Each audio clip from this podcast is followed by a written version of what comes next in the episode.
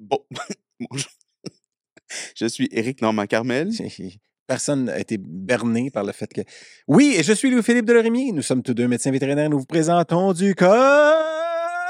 Alan, Le... Juste que tu sois sur pause pendant une seconde. là, je- le podcast qui lève le voile. Tu vois, là, je l'ai eu parce que j'ai mon petit livre Oui. sur la médecine vétérinaire et tout ce qui l'entoure. Oui. Et aujourd'hui, nous, Philippe, nous recevons dans cet épisode Ben justement, on va parler un peu de ce qui l'entoure et qui était de la médecine vétérinaire, c'est-à-dire docteur Nicolas D. Hamelin, Hamelin, euh, qui est un ancien... double, double docteur. Oui, ben, un ancien médecin vétérinaire, parce qu'il ne peut pas avoir les deux euh, droits de pratique en même temps, et qui était dans C'est ma... pas vrai, ça. Oui, c'est vrai. On, on en semi-parle durant... En tout cas, regarde, euh, je, sais, euh, ai pas, on n'est pas les ordres ou les... les, ou les euh, voyons, Les, les les collèges. registraires. Mais euh, donc, Nicolas, euh, qui est un collègue à moi de classe euh, de ma de la promotion, fameuse et mythique promotion Ouais, 96. obligé de le dire. Mais euh, effectivement, qui, donc, euh, qu'on connaît depuis longtemps et puis qui a pratiqué la médecine vétérinaire pendant plusieurs années. Et on discute de son euh, merveilleux, lui aussi, parcours. Exact. son- Ponctué d'anecdotes, on a même un invité spécial qui, euh, Oui, qui s'immisce. ré- récurrent. Récurrent, oui. Et ce Récurrent. n'est pas Mathieu de Belleuil. Non, ce n'est C'est pas. un ça fait autre, euh, habitué. Euh, donc, on a un invité, effectivement, qui fait un petit, euh, un petit bout pour parler, parce qu'il y a quelque chose qui vous unissait, toi et Nicolas, euh, selon Exactement. moi, avec cette personne-là. Donc, on le remercie. Plusieurs anecdotes épicées aussi Ouais. dans, dans cet épisode. Puis on parle un peu de sa pratique, puis de la comparaison. Puis il nous fait même des- de la philosophie à propos de, de la médecine vétérinaire et de la médecine humaine, parce que Nicolas est un médecin plasticien spécialisé en chirurgie de la main, d'ailleurs, euh, mais qui fait de la plastie de toutes sortes. euh, Mais c'était intéressant parce que lui, il prenait un pas de recul par rapport à son passé de vétérinaire, Mm. puis sa pratique actuelle. Fait que c'était le fun d'avoir cette perspective-là de quelqu'un qui connaît ça, mais qui est un peu à l'extérieur en ce moment. Mm. Puis c'est un gars qui n'a pas la langue dans sa poche. Non, euh, non. parce que- C'est parce que j'ai déjà essayé, ça fait très mal, puis ça goûte le coton. Mais euh, non, non, parce que- parce qu'il parle beaucoup, puis d'ailleurs, Ça, en aurait pu dé- parle. ça pourrait pu déraper, hein, tu, tu te comptes. Oui, ça aurait pu Ouais. déraper. Mais euh, je- d'ailleurs, j'en profite pour vous dire, parce que apparemment qu'il y a des gens qui trouvent que je parlerais beaucoup, Ouais. puis que, que ça l'a éloigné un peu de notre podcast après les premiers épisodes. Donc, si vous écoutez ce- vous, euh, ces trois personnes-là qui écoutez euh, l'épisode, euh, l'intro actuel, voyez qu'au travers du temps, je me suis un peu... Tu as, fait des grands efforts. Moi, j'ai été témoin de tous ces efforts-là que tu as fait pour. euh, de la thérapie. oui. Mais il mais faut, mais faut pas que tu tasses l'aiguille trop loin de l'autre côté parce que tu sais que moi, j'aime ça quand tu parles beaucoup. Ah, C'est mon ce plaisir, là. C'est pour ça que je suis ici assis, là. C'est ce que tu me dis quand je te laisse parler pendant plus d'une seconde. Éric, euh, donc, euh, on remercie beaucoup euh, Dr. Nicolas David Hamelin, Oui. parce que le D, c'est David, euh, de sa participation à cet épisode, qui est un très bon épisode. Qui est rendu possible grâce à qui cet épisode? Justement, j'allais te dire que c'est grâce à Purina, Purina Veterinary Diet, ou PVD. Donc, les diètes Purina qui sont vendues chez les vétérinaires, qui sont des diètes, entre guillemets, thérapeutiques ou prescriptions, des fois, on va dire. Euh, mais particulièrement, euh, euh, là, je voulais vous parler de la Purina qui s'appelle la OM, euh, qui jadis c'était Overweight Management, là, mais c'est. euh, puis il y en a une nouvelle qui vient de sortir récemment qui s'appelle la Oh, OM. une, une- une version Oui. 2.0 de, l'O- de Ben, la OM. L'OM, pas l'Olympique de Marseille, là, mais la nourriture. euh, donc, la Metabolic Response et Joint Mobility. Donc, c'est une nourriture qui est à la fois pour faire perdre du poids et qui aide les articulations. Parce qu'on sait que c'est souvent un problème, parce que les Ben, animaux qui, euh, en vieillissant, qui ont de l'arthrose et qui sont en surcharge pondérale, ça l'aide pas leur problème d'arthrose. Un genre de cercle vicieux. Tu sais, il bouge moins, il prend du poids, il prend du poids, il bouge moins parce qu'il a mal. Puis là, on ne parlera pas de la saucisse high grade, là, mais, Mais, mais, euh, pour les plus jeunes, là, allez voir les vieilles publicités de la saucisse high grade. Donc, c'est une nourriture qui vise mais là, à la ça, ça fois- va les amener dans un cercle vertueux, donc. Oui, un on dit jamais ça, mais on devrait, en Ben fait. oui. Donc, ça vise la gestion du poids et donc perdre le- du poids et la santé des articulations. Puis, ils ont fait une étude. Évidemment, Purina, là, moi, un des avantages de cette compagnie-là, c'est qu'ils ont un centre de recherche aux États-Unis, puis les chiens sont bien traités, les animaux sont bien traités, mais ils font des études sur du long terme avec leur diète. Euh, puis, dans ce cas-là, ils ont comparé cette nourriture-là avec une, nourriture témoin d'une autre compagnie qu'on ne peut pas mentionner, j'imagine, mais qui était aussi pour la perte de poids. Puis, ils démontraient que ça réduisait plus la masse adipeuse, donc c'est un peu ça le but, beaucoup plus que le témoin, tout en maintenant, et c'est ça qui est difficile apparemment, que les nourritures amaigrissantes, souvent, ils vont aussi perdre de la masse maigre, donc de, de- de la Des masse muscles. musculaire. puis ouais. Mais eux, ils maintenaient leur masse musculaire, ce qui est difficile avec ce genre de nourriture-là. Puis même avec la, la PVD, euh, OM, euh, Joint Mobility, la masse musculaire avait augmenté. Ce qui est impressionnant. Probablement parce que les chiens, justement, se mettaient à bouger plus parce qu'ils perdaient du poids. donc, Ah, ton cercle j'allais ben, j'allais demander c'était- quoi le mécanisme, et donc c'est ça. Ben, je n'ai pas là, regarde, je- on ne s'avancera pas trop, mais je voulais dire ça quand même. Puis d'autres détails intéressants, et je vous les lance en rafale. Le cholestérol, ces chiens-là, avait diminué de 45 sur six mois, c'est quand même significatif. La glycémie postprandial, donc le taux de sucre sanguin après avoir bouffé, était plus faible que la formule témoin.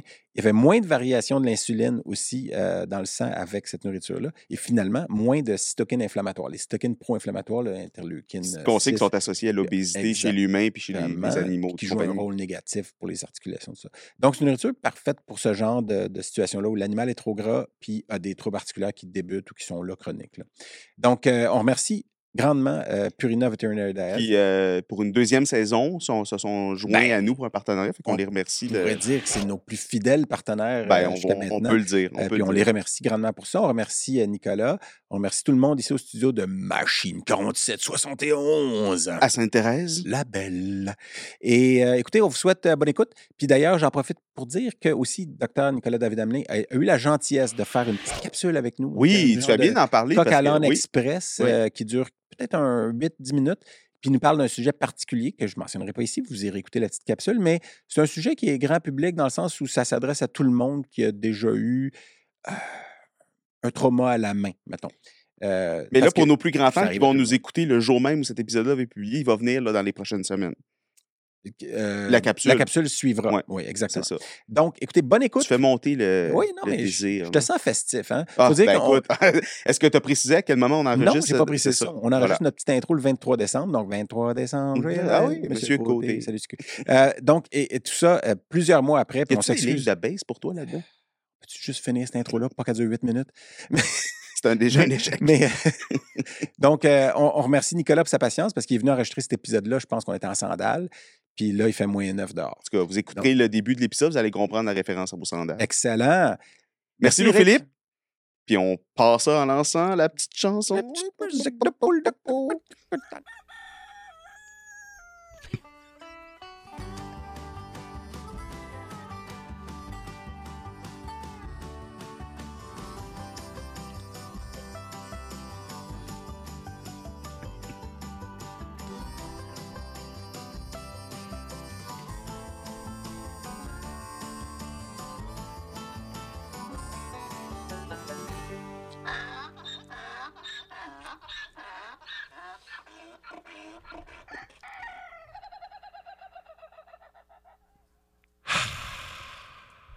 Oh, ça, c'est une euh, nouvelle façon de, de commencer. Faut changer ça, Eric. C'est comme ça. Tu veux faire de nouveauté? Chaque jour est différent. Bonjour, Eric. Comment vas-tu? Hey. Mon séduisant Louis-Philippe?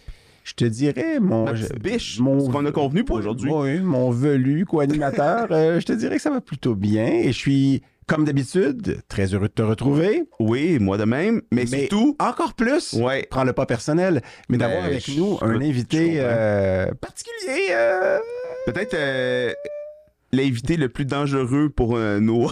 oui, Votre réputation. Oui, c'est ça, pour le futur de nos carrières.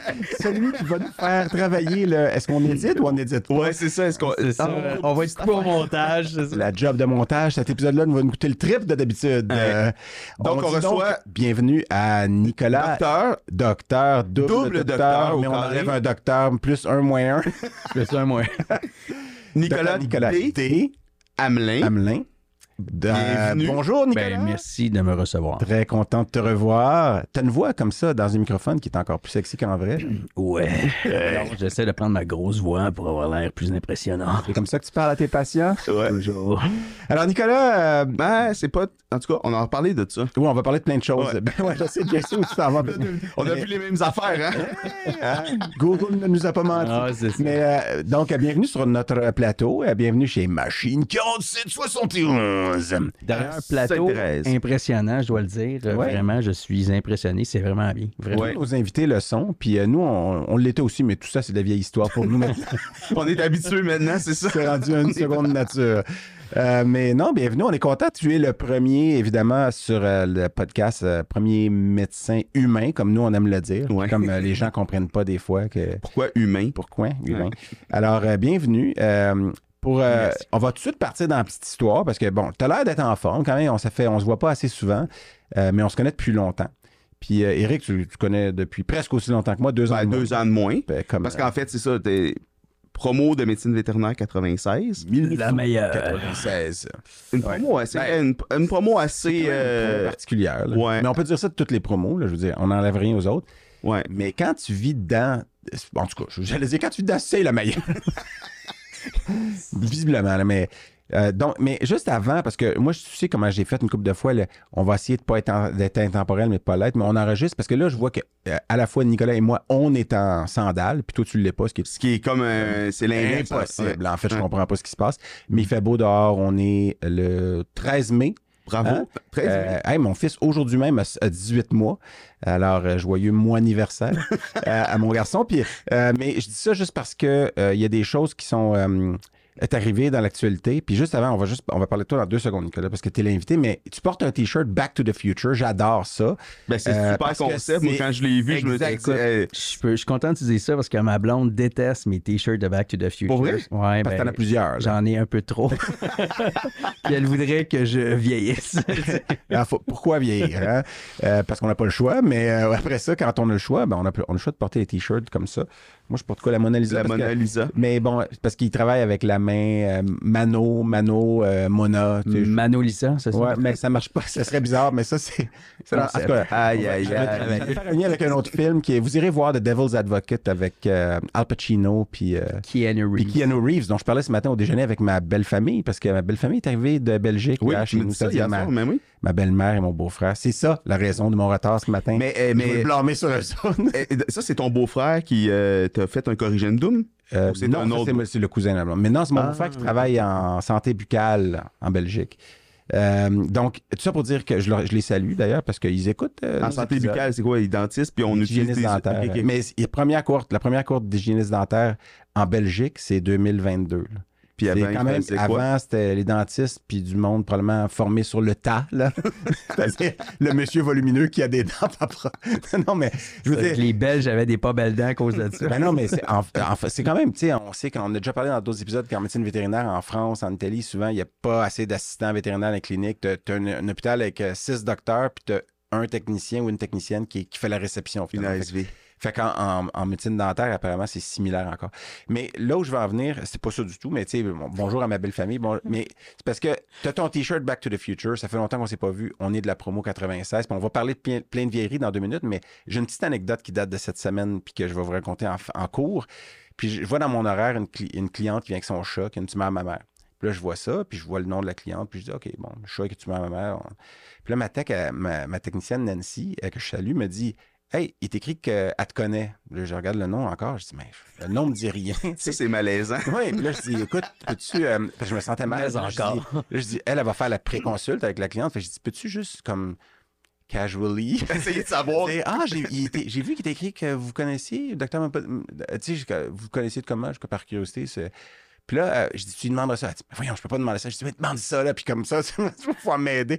Parce que je vais te gager que c'est quelqu'un que j'ai rencontré une fois dans un party à Halloween. J'étais déguisé en clown. Puis elle, elle se rappelle de moi. Puis pas moi, tu sais. Fait que je dis, juste. Puis là, finalement, elle revient de sa préconsulte. Puis elle me dit, OK. Elle dit, euh, elle t'a rencontré une fois. dans un mariage. Dans un mariage. Je suis comme, bah. Là, je dis, de ton ami Julie. Je dis, Voyons donc, mais, mais Julie s'est mariée en 1998, je pense. Ça fait, ça fait 25 ans. Je suis comme. Puis là, elle dit, aussi, elle t'a rapporté un CD que tu lui avais prêté. fait qu'elle m'a rapporté un CD que j'avais prêté il y a 25 ans dans un mariage. Puis je trouvais ça juste drôle parce que hum, c'est un peu. euh, il y a 25 ans aussi, on, on se voyait plus souvent un peu. Puis c'était avant que tu partes. Parce que là, tu viens de dire promo 96. Ouais.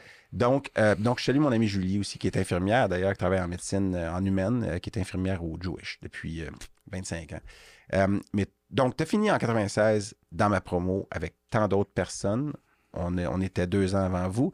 Puis, tu as travaillé en pratique privée dans les animaux de compagnie. Ouais, j'ai fait un internat aussi. J'ai fait mon internat. Oui, ton internat, évidemment, Ouais, j'ai ouais. fait mon internat. Pour ça, j'ai été travailler. Moi, j'étais pas à la chambre, mais j'étais- je travaillais aux soins intensifs comme étudiant de 2 3e quand toi, t'étais à l'internat avec euh, Marc-André Danjou, Charlotte, Fred. euh.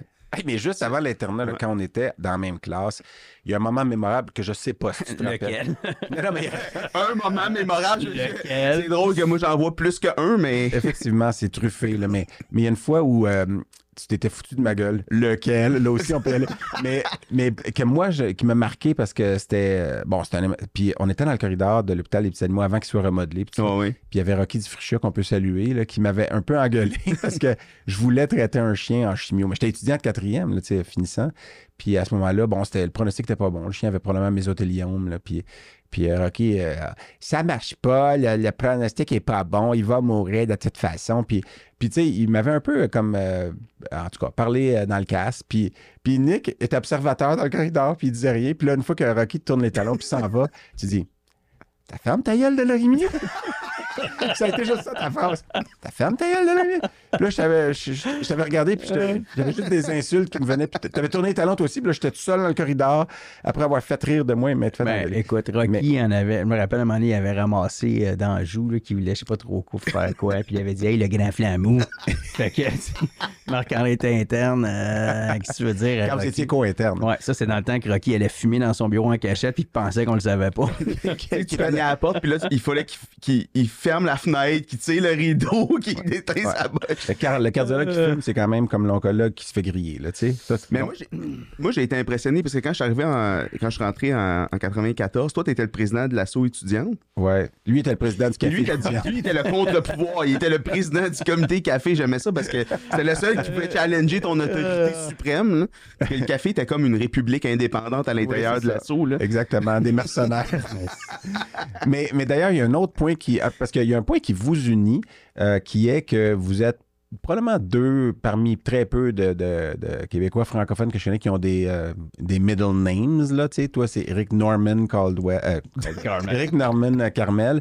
Puis euh, toi, c'est euh, Nicolas David, David, ou ouais. David euh, Hamelin. Ben, tu sais, il y a John F. Kennedy, tu sais, il y a Ouais. Nicholas D. Hamlin. Je trouve pas que Ouais. ça fait cool. Non, moi, j'ai un vrai nom composé. Mes parents sont allés mettre un trait d'union, mais, mais euh, donc ça vous unit. Mais il y a d'autres choses qui vous unissent, puis peut-être qu'on aura la chance d'en parler un petit peu plus tard. Mais il y a une chose qui nous unit, euh, à part d'être dans la même classe, c'est quand on a, on, il y a vu, je sais pas si tu te souviens, le souper de quand on graduait, puis notre, notre famille était là, puis on se faisait remettre un petit trophée, là, qui était un gant en latex fourré avec Oui, un Vous oui, oui, oui, familles à oui, votre oui. souper de Ouais. graduation. Oui, nos familles étaient là, puis OK. tout.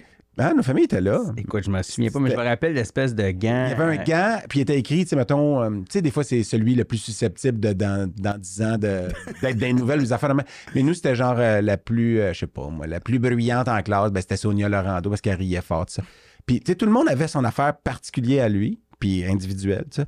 Mais nous deux, on avait exactement la même affaire. Qui disait quoi? C'était la plus grande gueule de la classe, tu sais. Puis, je suis comme, ben, la plus grande, mais il y en a deux. Ouais, on savait pas départager. Puis les deux, on était frus, là, parce qu'on était, mais voyons, tout le monde a quelque chose d'individuel, nous deux. C'est ça, on, On, est a la pas- même affaire. Puis euh, euh, euh, l'autre point qui nous unit, ben, on en a parlé dans un autre épisode où est-ce que je pense dans le premier, dans le pilote, là, que n'écoutez pas, s'il vous plaît. Si c'est votre premier épisode, ne retournez pas au pilote. Allez direct au numéro 2. Mais on parle du fait que quand on sortait de la Les classe, oui, les examens, les Claude examens. Tremblay. soit Claude, toi ou moi, Ouais. puis c'était un genre de petite bataille à, à trois de qui va finir en premier puis sortir en premier. Puis c'était souvent toi, j'avoue, là, tu sais, ce qui explique le, le- le reste de ton trajet. Donc, internat. euh, euh, Non, euh, mais attends, mais, mais pourquoi médecine vétérinaire au départ? ouais, pourquoi? C'est une bonne question. Tu sais, je me suis, moi, je, connaissais pas vraiment beaucoup la médecine vétérinaire. Mon oncle, ma tante, par contre, était vrai. vétérinaire, mais ma tante Pathologiste, est hein? pathologiste vétérinaire. On s'entend que Attends, mais donc c'est qui? Moi, je pas Nicole. Hamelin, que je salue beaucoup. Ouais, euh, ben, qui est- Nicolas Melin. Qui travaillait pour ça. le MAPAC, c'est ça? Non, non, non. Elle travaillait chez. Ben, tu sais, euh, dans l'épisode avec Hélène, Hélène qui a travaillé chez, euh, chez. CTBR. Là. Ouais. Avant, ça s'appelait BioRecherche. Ouais. Après ça, c'était Clin Trial by Charles Research, Rivers qui était maintenant. CTBR. Après ça, maintenant, c'est rendu Charles River. Ma tante est pathologiste. Fait qu'elle a travaillé toute sa vie ou à peu près là-bas. Mhm. Mais euh, je pense qu'avant, elle a fait de l'abattoir et tout. Là. Mais bref, elle a travaillé une, gro- une grosse partie de sa vie. Fait que j'étais pas vraiment de la pratique privée. Euh, son conjoint, euh, qui lui avait travaillé en pratique privée, après ça, travaillé euh, au gouvernement. Mais tu sais, ce qu'il disait, c'est que dans les années 70, la pratique privée, il dit, tu prenais une prise de sang, là, puis là, oh, tu venais de topper le diagnostic que tu faisais. là. Non, mais c'était ça. Un peu de delta. C'était Delta Albaplex. Écoute, je salue Raymond Place, Delta Albaplex.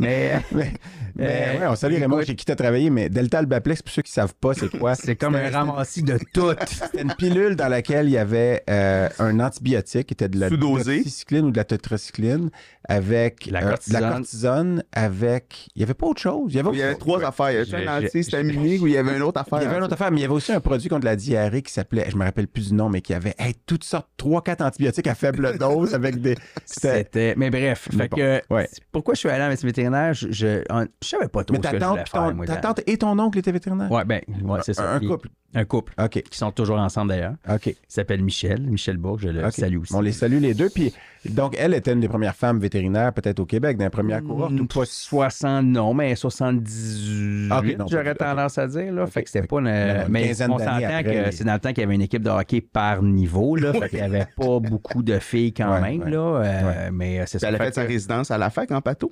euh, je sais pas si elle a fait une résidence. C'est une bonne question. En même temps, c'est pas elle l'invité, c'est lui. Là, Oh oui, non, t'as raison, t'as raison. Mais bref, euh, je savais pas trop ce que je voulais faire dans la vie. Fait que euh, la médecine vétérinaire, euh, moi j'avais appliqué en médecine en médecine vétérinaire. Tu sais, j'ai fait mon cégep, puis euh, comme beaucoup de gens, ben, j'ai peut-être.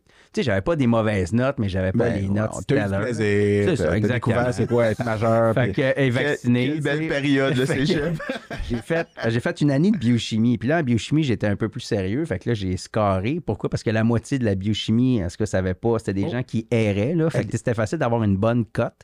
Les gars, je suis désolé. J'avais oublié d'éteindre mon téléphone. Ah, ben, juste appelle, voyons donc. Euh, juste un moment, monsieur. Je vais juste Euh, introduire. maman, euh, monsieur. Je sais pas qui vous êtes, mais c'est parce que je, je, je sais que vous ne nous entendrez pas bien, là, mais juste une seconde, monsieur.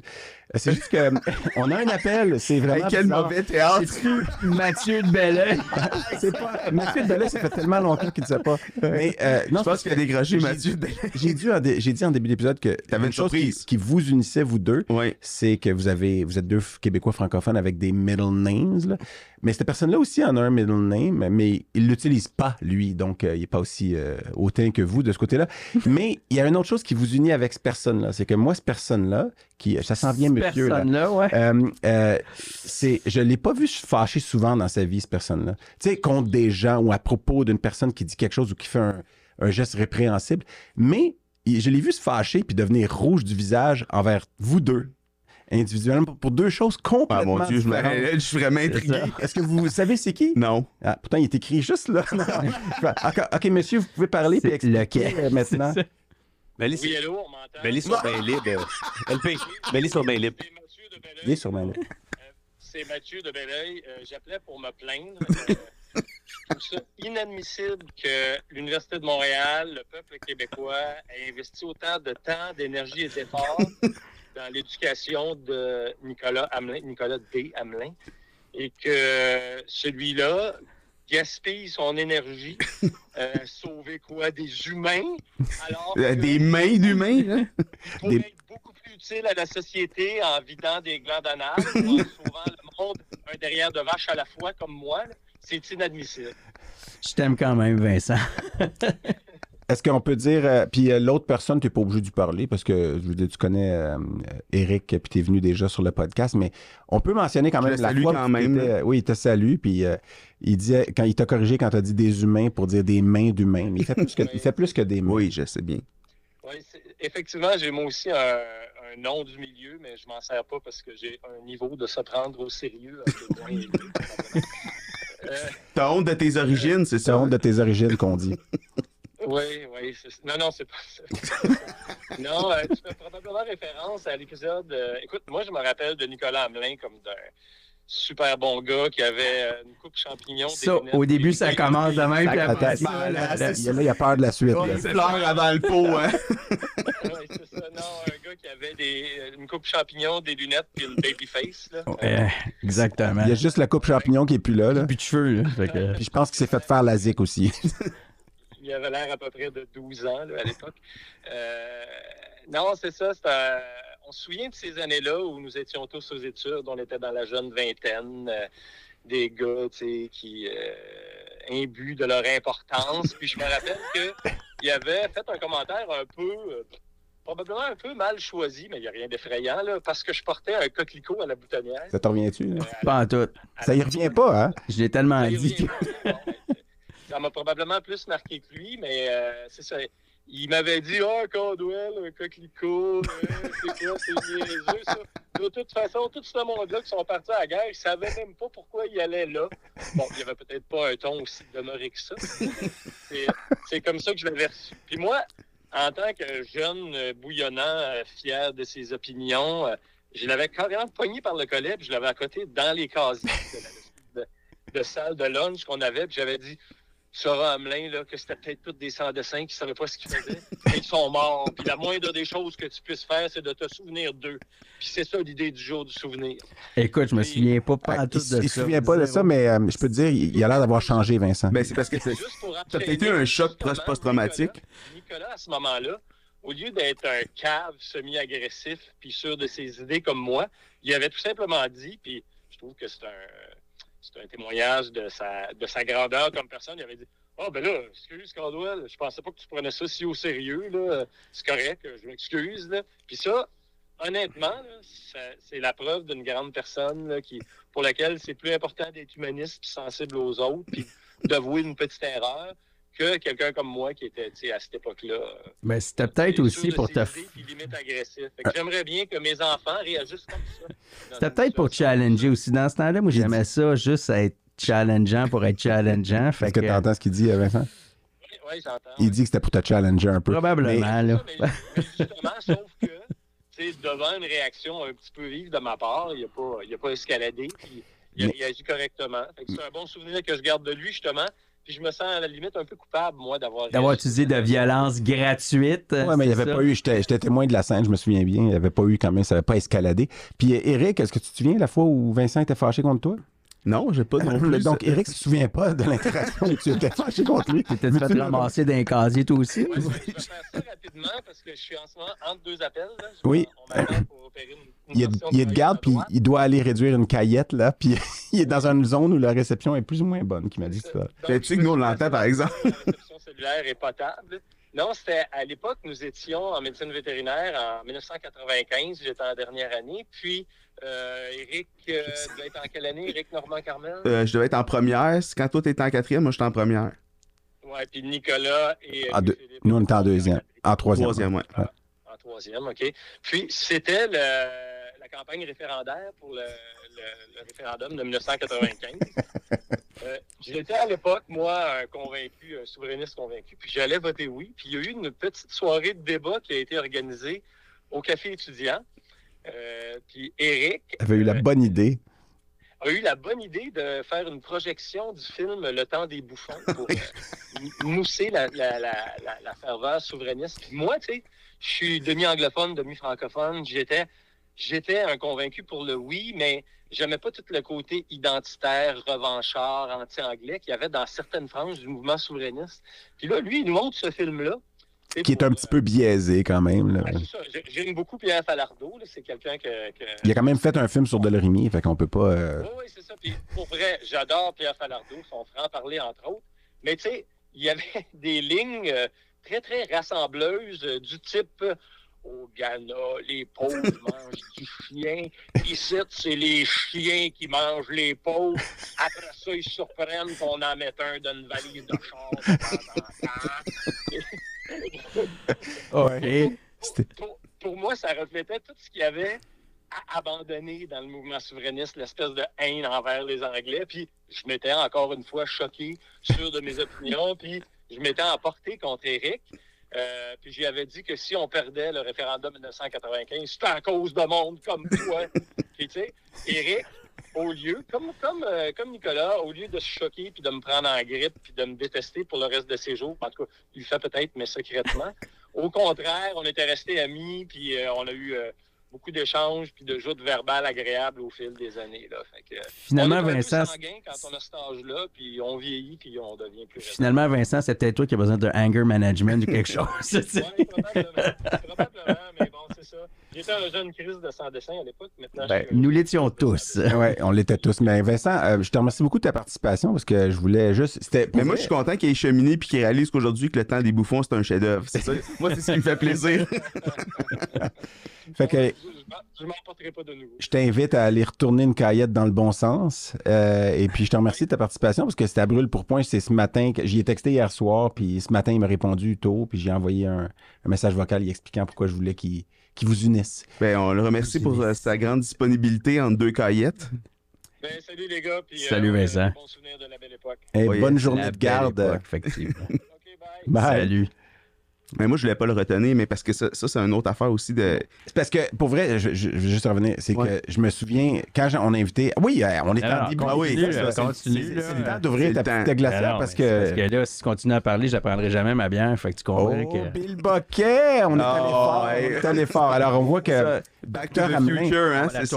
Dr. Hamelin a apporté euh, oui, oui, une bière, donc du Bill Boquet, qui est la microbrasserie euh, de Saint-Hyacinthe, ou en fait la première, je ne sais pas s'il y en a une autre maintenant. Ça s'appelle Montrégius, oui, il y en passant. oui. Montrégius, s'il te plaît. Et c'est marqué Saint-Bruno de Montarville. Ah oui, elle est Donc, brassée à Saint-Bruno? ben, Ah non, mais Montrégus, c'est Saint-Bruno. C'est le- c'est une des montérégiennes. ben, ouais. Tu comprends que Saint-Bruno, c'est le centre du monde. Saint-Bruno, ma fille. Comme disait. C'est quoi, la- C'est quoi la devise de Saint-Bruno? Est-ce qu'on est qu'on le sait? Euh, c'est une bonne question, ça. Non, c'est pas. hein. C'était. Puis c'est quoi le gentil des gens de Saint-Bruno? Les C'est Bruno un- Montois. Montarvillois. Ah, c'est Saint-Bruno de Oh, Montarville, alors exact, des Montarvillois. Montarvillois. Mm. Euh, C'est un merci des bons beaucoup. pièges avec Campi Valencien. là. Ouais, un campi valencien, effectivement, de Valleyfield. J'aime ça que tu parles de ça parce que je voulais parler d'autre chose tout à l'heure où est-ce que c'est difficile de comprendre des fois comment ce mot-là est arrivé à, à naître. Là. Parce que Montarvillo, on peut comprendre, c'est de Montarville. Merci beaucoup. Euh, c'est moi qui parle de ça. Vu qu'on en a deux, on peut partager. Puis, euh, puis là, en plus, Ben là, euh, on peut ouvrir l'autre on pour en s'en- avoir oui, on peut en donner un petit peu là. plus. Puis euh, il est ouvrir 5 heures de toute façon PM. Pour puis- une fois, tu ça. seras, pas déçu de la quantité que tu vas avoir dans ton verre. C'est ça, j'ai l'air du que- Non, non, mais c'est à chaque fois. C'est moi qui parce qu'on enregistre trois épisodes. Mais donc, merci beaucoup, Nicolas, d'avoir apporté Ben oui, ça. Ah, c'est la Montrégius. Pour vrai, je pensais que c'était le logo. Moi, je niaisais, je disais Bill Bucket depuis Mais tantôt. non, mais c'est pas le Bill Bucket, ça, désolé. Non, non. de Saint-Bruno. D'accord, d'accord. C'est donc la Montrégius euh, framboise mûre acidula. À Donc, chaque fois, il faut faire, il faut, faut renoter parce que comme euh, c'est rare que les invités amènent quelque chose, puis je trouve que c'est T'es en train d'ouvrir une porte pour les futurs invités. ben, je trouve que c'est un, c'est un, c'est quelque chose qui doit, euh, doit inspirer les futurs invités. Ben, Ben, écoute, oui, c'est un de Je trouve que c'est euh, Je vous lis euh, rapidement. Il est écrit bière de blé aux fruits. Alors, je me plaindrai pas de pas en avoir assez aujourd'hui. Euh, puis ils disent que c'est donc c'est une bière euh, de blé acidulé brassée avec des purées de fruits naturels. Le tout est arrondi par une touche de lactose et de Eh ben, vanille. Une authentique Cheers, bière. santé, merci. Festival. Merci, beaucoup, euh, Nick. On va goûter à ça. Ding. On Mm. goûte à ça. Le nez est vraiment intéressant. Très acidulé quand même, hein? Oui, mais le lactose, il vient euh, juste. Le lactose. Il y a du lactose dedans. Donc, c'est un, c'est un genre de. Ouais, touche de lactose. Mais il n'y en a pas beaucoup. Ah, c'est le côté un peu le plus côté rond? plus sucré qui arrondit un petit Ouais. peu justement le côté acidulé. Là. Mm. Eh ben, merci beaucoup. C'est très bon. C'est très rafraîchissant. Ça a une belle robe euh, opaque euh, rosée.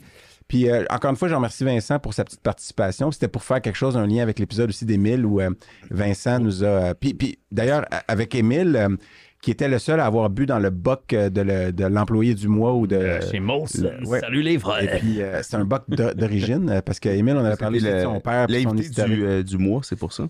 Je suis l'invité du mois. Donc, euh, donc merci à mais il y a une autre affaire qui, à toi pour la bière. qui vous unit avec Vincent, qui moi m'avait très marqué comme étudiant de première année, c'est que pendant que Vincent étudiait le BNE, qui était l'ancêtre du Navely, dans la salle de pool, là, je me rappelle que tu avais posé une question sur la longueur d'onde de la lampe de Wood. Puis là, C'est-tu 450 nanomètres? je, je, je- je- Ben, il me semble que oui, ça me dit quelque chose. Mais, Ouais. mais pourquoi lui, il aurait demandé ça à Vincent? Parce que Il Vincent, serve, Vincent, Vincent il, étudiait, je sais pas ouais, trop. puis il étalait un peu ses connaissances de ce qu'il venait d'apprendre quelques, tu sais, des bactéries puis tout ça. Puis il avait posé cette question-là. Puis moi, je m'étais dit, tabarouette, dans- tu sais, dans quatre ans, là, faut que je cherche ce genre de détails-là. Ça m'avait un peu Ouais, traumatisé ça, c'est comme étudiant première année. impressionner les nouveaux. Exactement. Carrément Donc- inutile, on s'entend, ça sert absolument à rien. Donc, euh, internat en 80. le pire, c'est que je m'étais dit, OK, il faut que je parle à Eric, il faut qu'on fasse les bios plus courtes, puis qu'après ça, on parte sur des sujets. puis- Mais on peut. On Je trouve que ça va bien. Je regarde le Ça temps, va, ça on, va très bien. on est vraiment Déjà, contrôle. on a de la bière dans les mains, puis il reste 35 minutes sur l'écran, fait que moi, je suis content. Mais euh, on va rajouter un petit 10 minutes. Mais, euh, Mais en sortant de donc, qu'est-ce Ouais. que qu'est-ce que Sors puis- Dans les petits animaux, on l'a pas Ouais, précisé, Les petits animaux. Ouais. les animaux euh, là, je, je me cherche un travail, comme à peu près tout le monde. Fait que j'ai travaillé pour euh, Raymond Place, qui avait une clinique à Candiac, puis à Ville-la-Salle. Euh, école de la vie, un peu. Sais, on est sorti de là, je pense, comme, tu sais, moi, Louis-Philippe, euh, Marc-André, on cherchait un travail. Puis, tu sais, Hélène en parlait dans son épisode. euh, on sort de l'école, on connaît rien. Je veux dire, la clinique vétérinaire, c'est une entreprise qu'il faut qu'il soit rentable à la base pour être capable d'offrir les services que tu veux, puis acheter l'équipement que tu veux, puis faire Mm. la. Puis euh, nous, on sortait là, avec fleur bleue. là, Mais on pense qu'on sait ce qu'on va vouloir faire, puis on se rend pas compte aussi de. Hey, moi, j'étais un ultra, là, tu sais, mon, mon, mon, mon collègue, docteur Place, qui prescrivait, tu sais, antibiocortico. Ah non, moi, j'étais pas de même, là. Non, non, jamais j'allais faire ça, mais à la fin, tu te rends compte, peut-être lui qui avait raison, parce que le client ne veut pas revenir.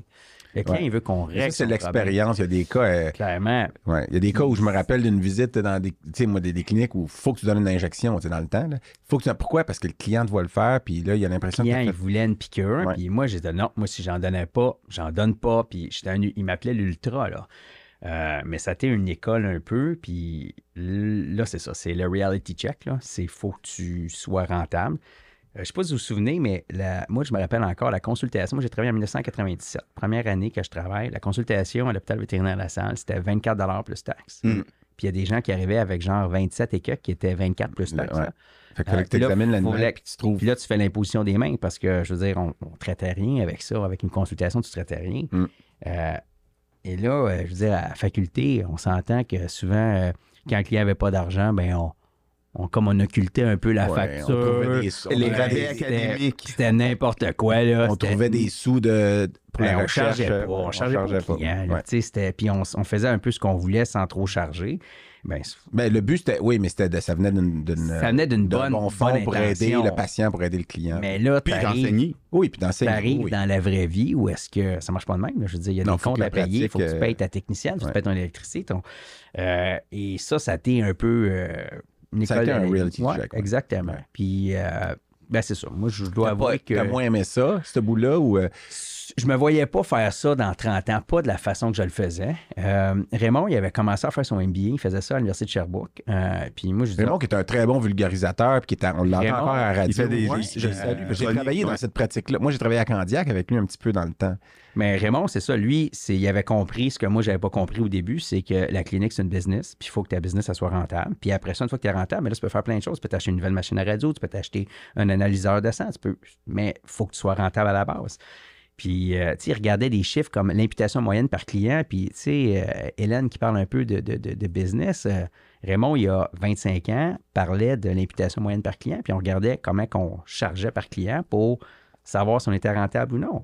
Puis c'est des moi, je dis, j'étais, non, non, moi, j'étais au-dessus de ça. Là. Je dire, je faisais pas ça. Mais ça t'est un peu, ça m'a rattrapé. Fait que moi, j'ai dit, moi, je veux faire autre chose. Fait que j'ai commencé à faire mon MBA à temps partiel. Puis je suis allé travailler en recherche. J'ai lâché un peu la pratique de Mm. pratique privée pour aller en recherche. Mais tu es allé en résidence, en fait. Tu dis en Ouais, j'ai recherche. commencé. Tu as commencé une résidence en- de l'ACLAM, là? Ouais, J'avais ACLAM, tu sais. ça fait- ACLAM. l'ACLAM, American College of Laboratory Animal j'avais commencé à ITR, qui était le compétiteur de CTBR, mais Ouais. beaucoup, beaucoup plus petit. Là. Euh, il cherchait comme un, un clinicien. Moi, j'applique, je connais rien de rien. Dans la recherche préclinique. à rien. Non, mais je veux dire, il y avait des chiens, c'est correct. Des singes, euh, je connaissais Des rien Ouais, lapins. là, là-dedans. c'est un Des autre. lapins. euh, Des lapins, des rats et des souris. OK? Je connaissais rien là-dedans. Mm. Je me rappelle même, j'avais appelé Jean Gauvin, euh, un moment donné que vous avez eu à On salue, ouais. Ouais. Puis je me rappelle encore du Bird Bend Back. C'est ça qu'il avait dit dans son cours Bird Bend Oui, Back. Bird- ça dit du chose. Bird Bend Back. Fallait que tu donnes ça. Bref, des fois j'appelais parce que je connaissais rien là-dedans, mais zéro, zéro. Puis il y avait, moi, j'avais découvert le milieu des, des- des vétérinaires qui faisaient de la recherche, qui étaient en animaux de laboratoire. C'est une communauté quand même plus grande que, que, que je pensais. Ouais. Puis les gens étaient super gentils pour Ta m'aider. tante euh, te guidait un peu là-dedans? ou Pas tout. Ma tout? tante est pathologiste. Ma Ouais. tante, elle travaille en dessous d'un microscope, fait qu'elle ne fait pas du tout de clinique. Puis on s'entend, c'était du, c'est du prix clinique. Hein? Fait que Mm. du prix clinique, tu ne veux pas savoir si le, le médicament est efficace, tu veux savoir si le médicament est toxique. Fait que tu Mm-hmm. as souvent des différentes doses. Puis euh, tu peux pas traiter vraiment l'animal parce que, je veux dire, le but, c'est de savoir s'il est toxique. Fait que Mm. si ça marche pas, ben finalement, il va finir euthanasié. Puis. euh, fait que c'est ça. C'était un milieu que je connaissais pas, que j'ai Il y avait Hélène et on. Et on, moi, j'ai travaillé Ouais. quelques années avec qui Hélène était au qui était CHUM. au CHUM, Ouais. mais ça, ça faisait toute partie des gens que j'ai découverts qui m'ont aidé un peu. Moi, je dis, je connaissais rien. Mais j'ai travaillé là euh, deux ans, au moins euh, deux ans et quelques. Là. Puis euh, là, c'est ça, je m'étais dit, si je continue là-dedans, il faut que j'aie une formation. C'est là que tu es rentré en résidence. là, j'ai euh, appliqué. Mais j'avais appliqué à deux places. J'avais appliqué euh, pour une compagnie américaine qui s'appelait Bioport Hmm. au Michigan. Euh, j'avais été passer une entrevue, ils m'avaient offert le travail euh, comme vétérinaire. Eux autres, ce qu'ils faisaient. Tu faisais une résidence sur le tas? Non, c'était. Ben, je veux dire, j'avais appliqué à différents endroits. Tu sais, le shotgun approach, tu appliques à différentes choses. Euh, Bioport, c'est une compagnie qui faisait les vaccins d'anthrax pour l'armée américaine. Hmm. Mais chaque Ah oui. batch devait être euh, testé, puis il y avait des. euh, ils faisaient ça sur des lapins de mémoire. Euh, fait que c'est- triste, là, mais pour savoir si la batch elle marche, c'est que tu inocules l'anthrax. Fait que c'était un niveau 3, ce Hmm. labo-là. Euh, Biosafety niveau 3. C'était où? C'était au Michigan. Lansing, Michigan, Ah ouais, qui est une ville Oui. super Ouais, oui. grise et moche. Ben oui, il y a l'université puis l'école vétérinaire, d'ailleurs. Ouais. là, Mais Michigan c'est pas beau. c'est Pas... En tout cas, bref. Fait que là, j- écoute, je m'en vais appliquer là-bas. Je fais la visite. J'ai même reçu ma première dose de, de vaccin parce que même moi, Pour pour rentrer. que- travailler là, il fallait que je sois vacciné contre D'une l'anthrax. batch qui avait été testée avant, je. T'espères. Mais tu sais, puis là, en même temps, euh, je veux dire, je reçois la. J'avais appliqué à Davis. Puis euh, moi, j'étais dit non, j'applique à une place, c'est UC Davis. Là. Mm. Je m'en vais faire l'entrevue là-bas, les gens super cool. Je reçois ma réponse, ils m'acceptent là-bas. J'avais la répo- la- le travail aussi à Bioport qui. qui, qui, qui- Qui t'avait pris. M'avait pris. ouais. Puis là, j'ai décidé, non, je m'en vais en Californie. Fait que Mm. j'ai tout sacré ça là. J'ai, euh, puis là, j'avais, écoute, j'avais envoyé ma lettre à, à la, à la RAMQ, à la SAQ. Je quitte le Québec pour toujours. Adieu, mon ingrat, je vous quitte. Parce que je voulais juste pas payer de l'impôt. euh, Tu voulais pas être à deux, à deux je endroits. voulais pas être à deux endroits. Fiscal de deux pays. mais non, mais moi, d'après moi, ça? moi, d'après moi, je quittais pour, pour la vie. C'était, c'était fini. là. Euh, fait que là, je commence là-bas. Euh, c'était assez rustique quand même, même si c'était UC Davis. Là, tu sais, ah, UC Davis, tout le monde parlait de ça. Mais disons C'est que assez c'était- rustique. Ouais, c'était rustique. Ben, c'était. Sacramento. C'était pas Sacramento, C'était c'était à Davis. là, mais c'est pas Davis, loin une de banlieue de Sacramento. Ouais. Ah, mais la ville, tu parles pas nécessairement de Ben, l'université. J'étais aussi. Il a l'air de parler de l'université, là. Ils ont été en probation pendant bien des années. Puis c'est là que j'ai compris que la probation, tout comme ça a été à Saint-Hyacinthe, c'est un élément politique Ben oui, pour avoir de l'argent, ben oui, ben financement de l'État. Ouais, C'est un levier Parce que euh. Davis est quand même considéré comme un Ivy League là, des, côtés vétérinaires. Ouais, puis je veux dire, en médecine vétérinaire, c'est vraiment... Ah, un- Davis, c'est un Davis. gros tu sais. nom, mais- Cornell Davis. Ouais, là, ouais, c'est- le top, là. C'est un gros nom, il faut le dire. Là, il, y a- il y avait le programme de transplantation de reins là-bas. Pourquoi? C'est parce ouais. que ça avait commencé, ils testaient des anti-rejets.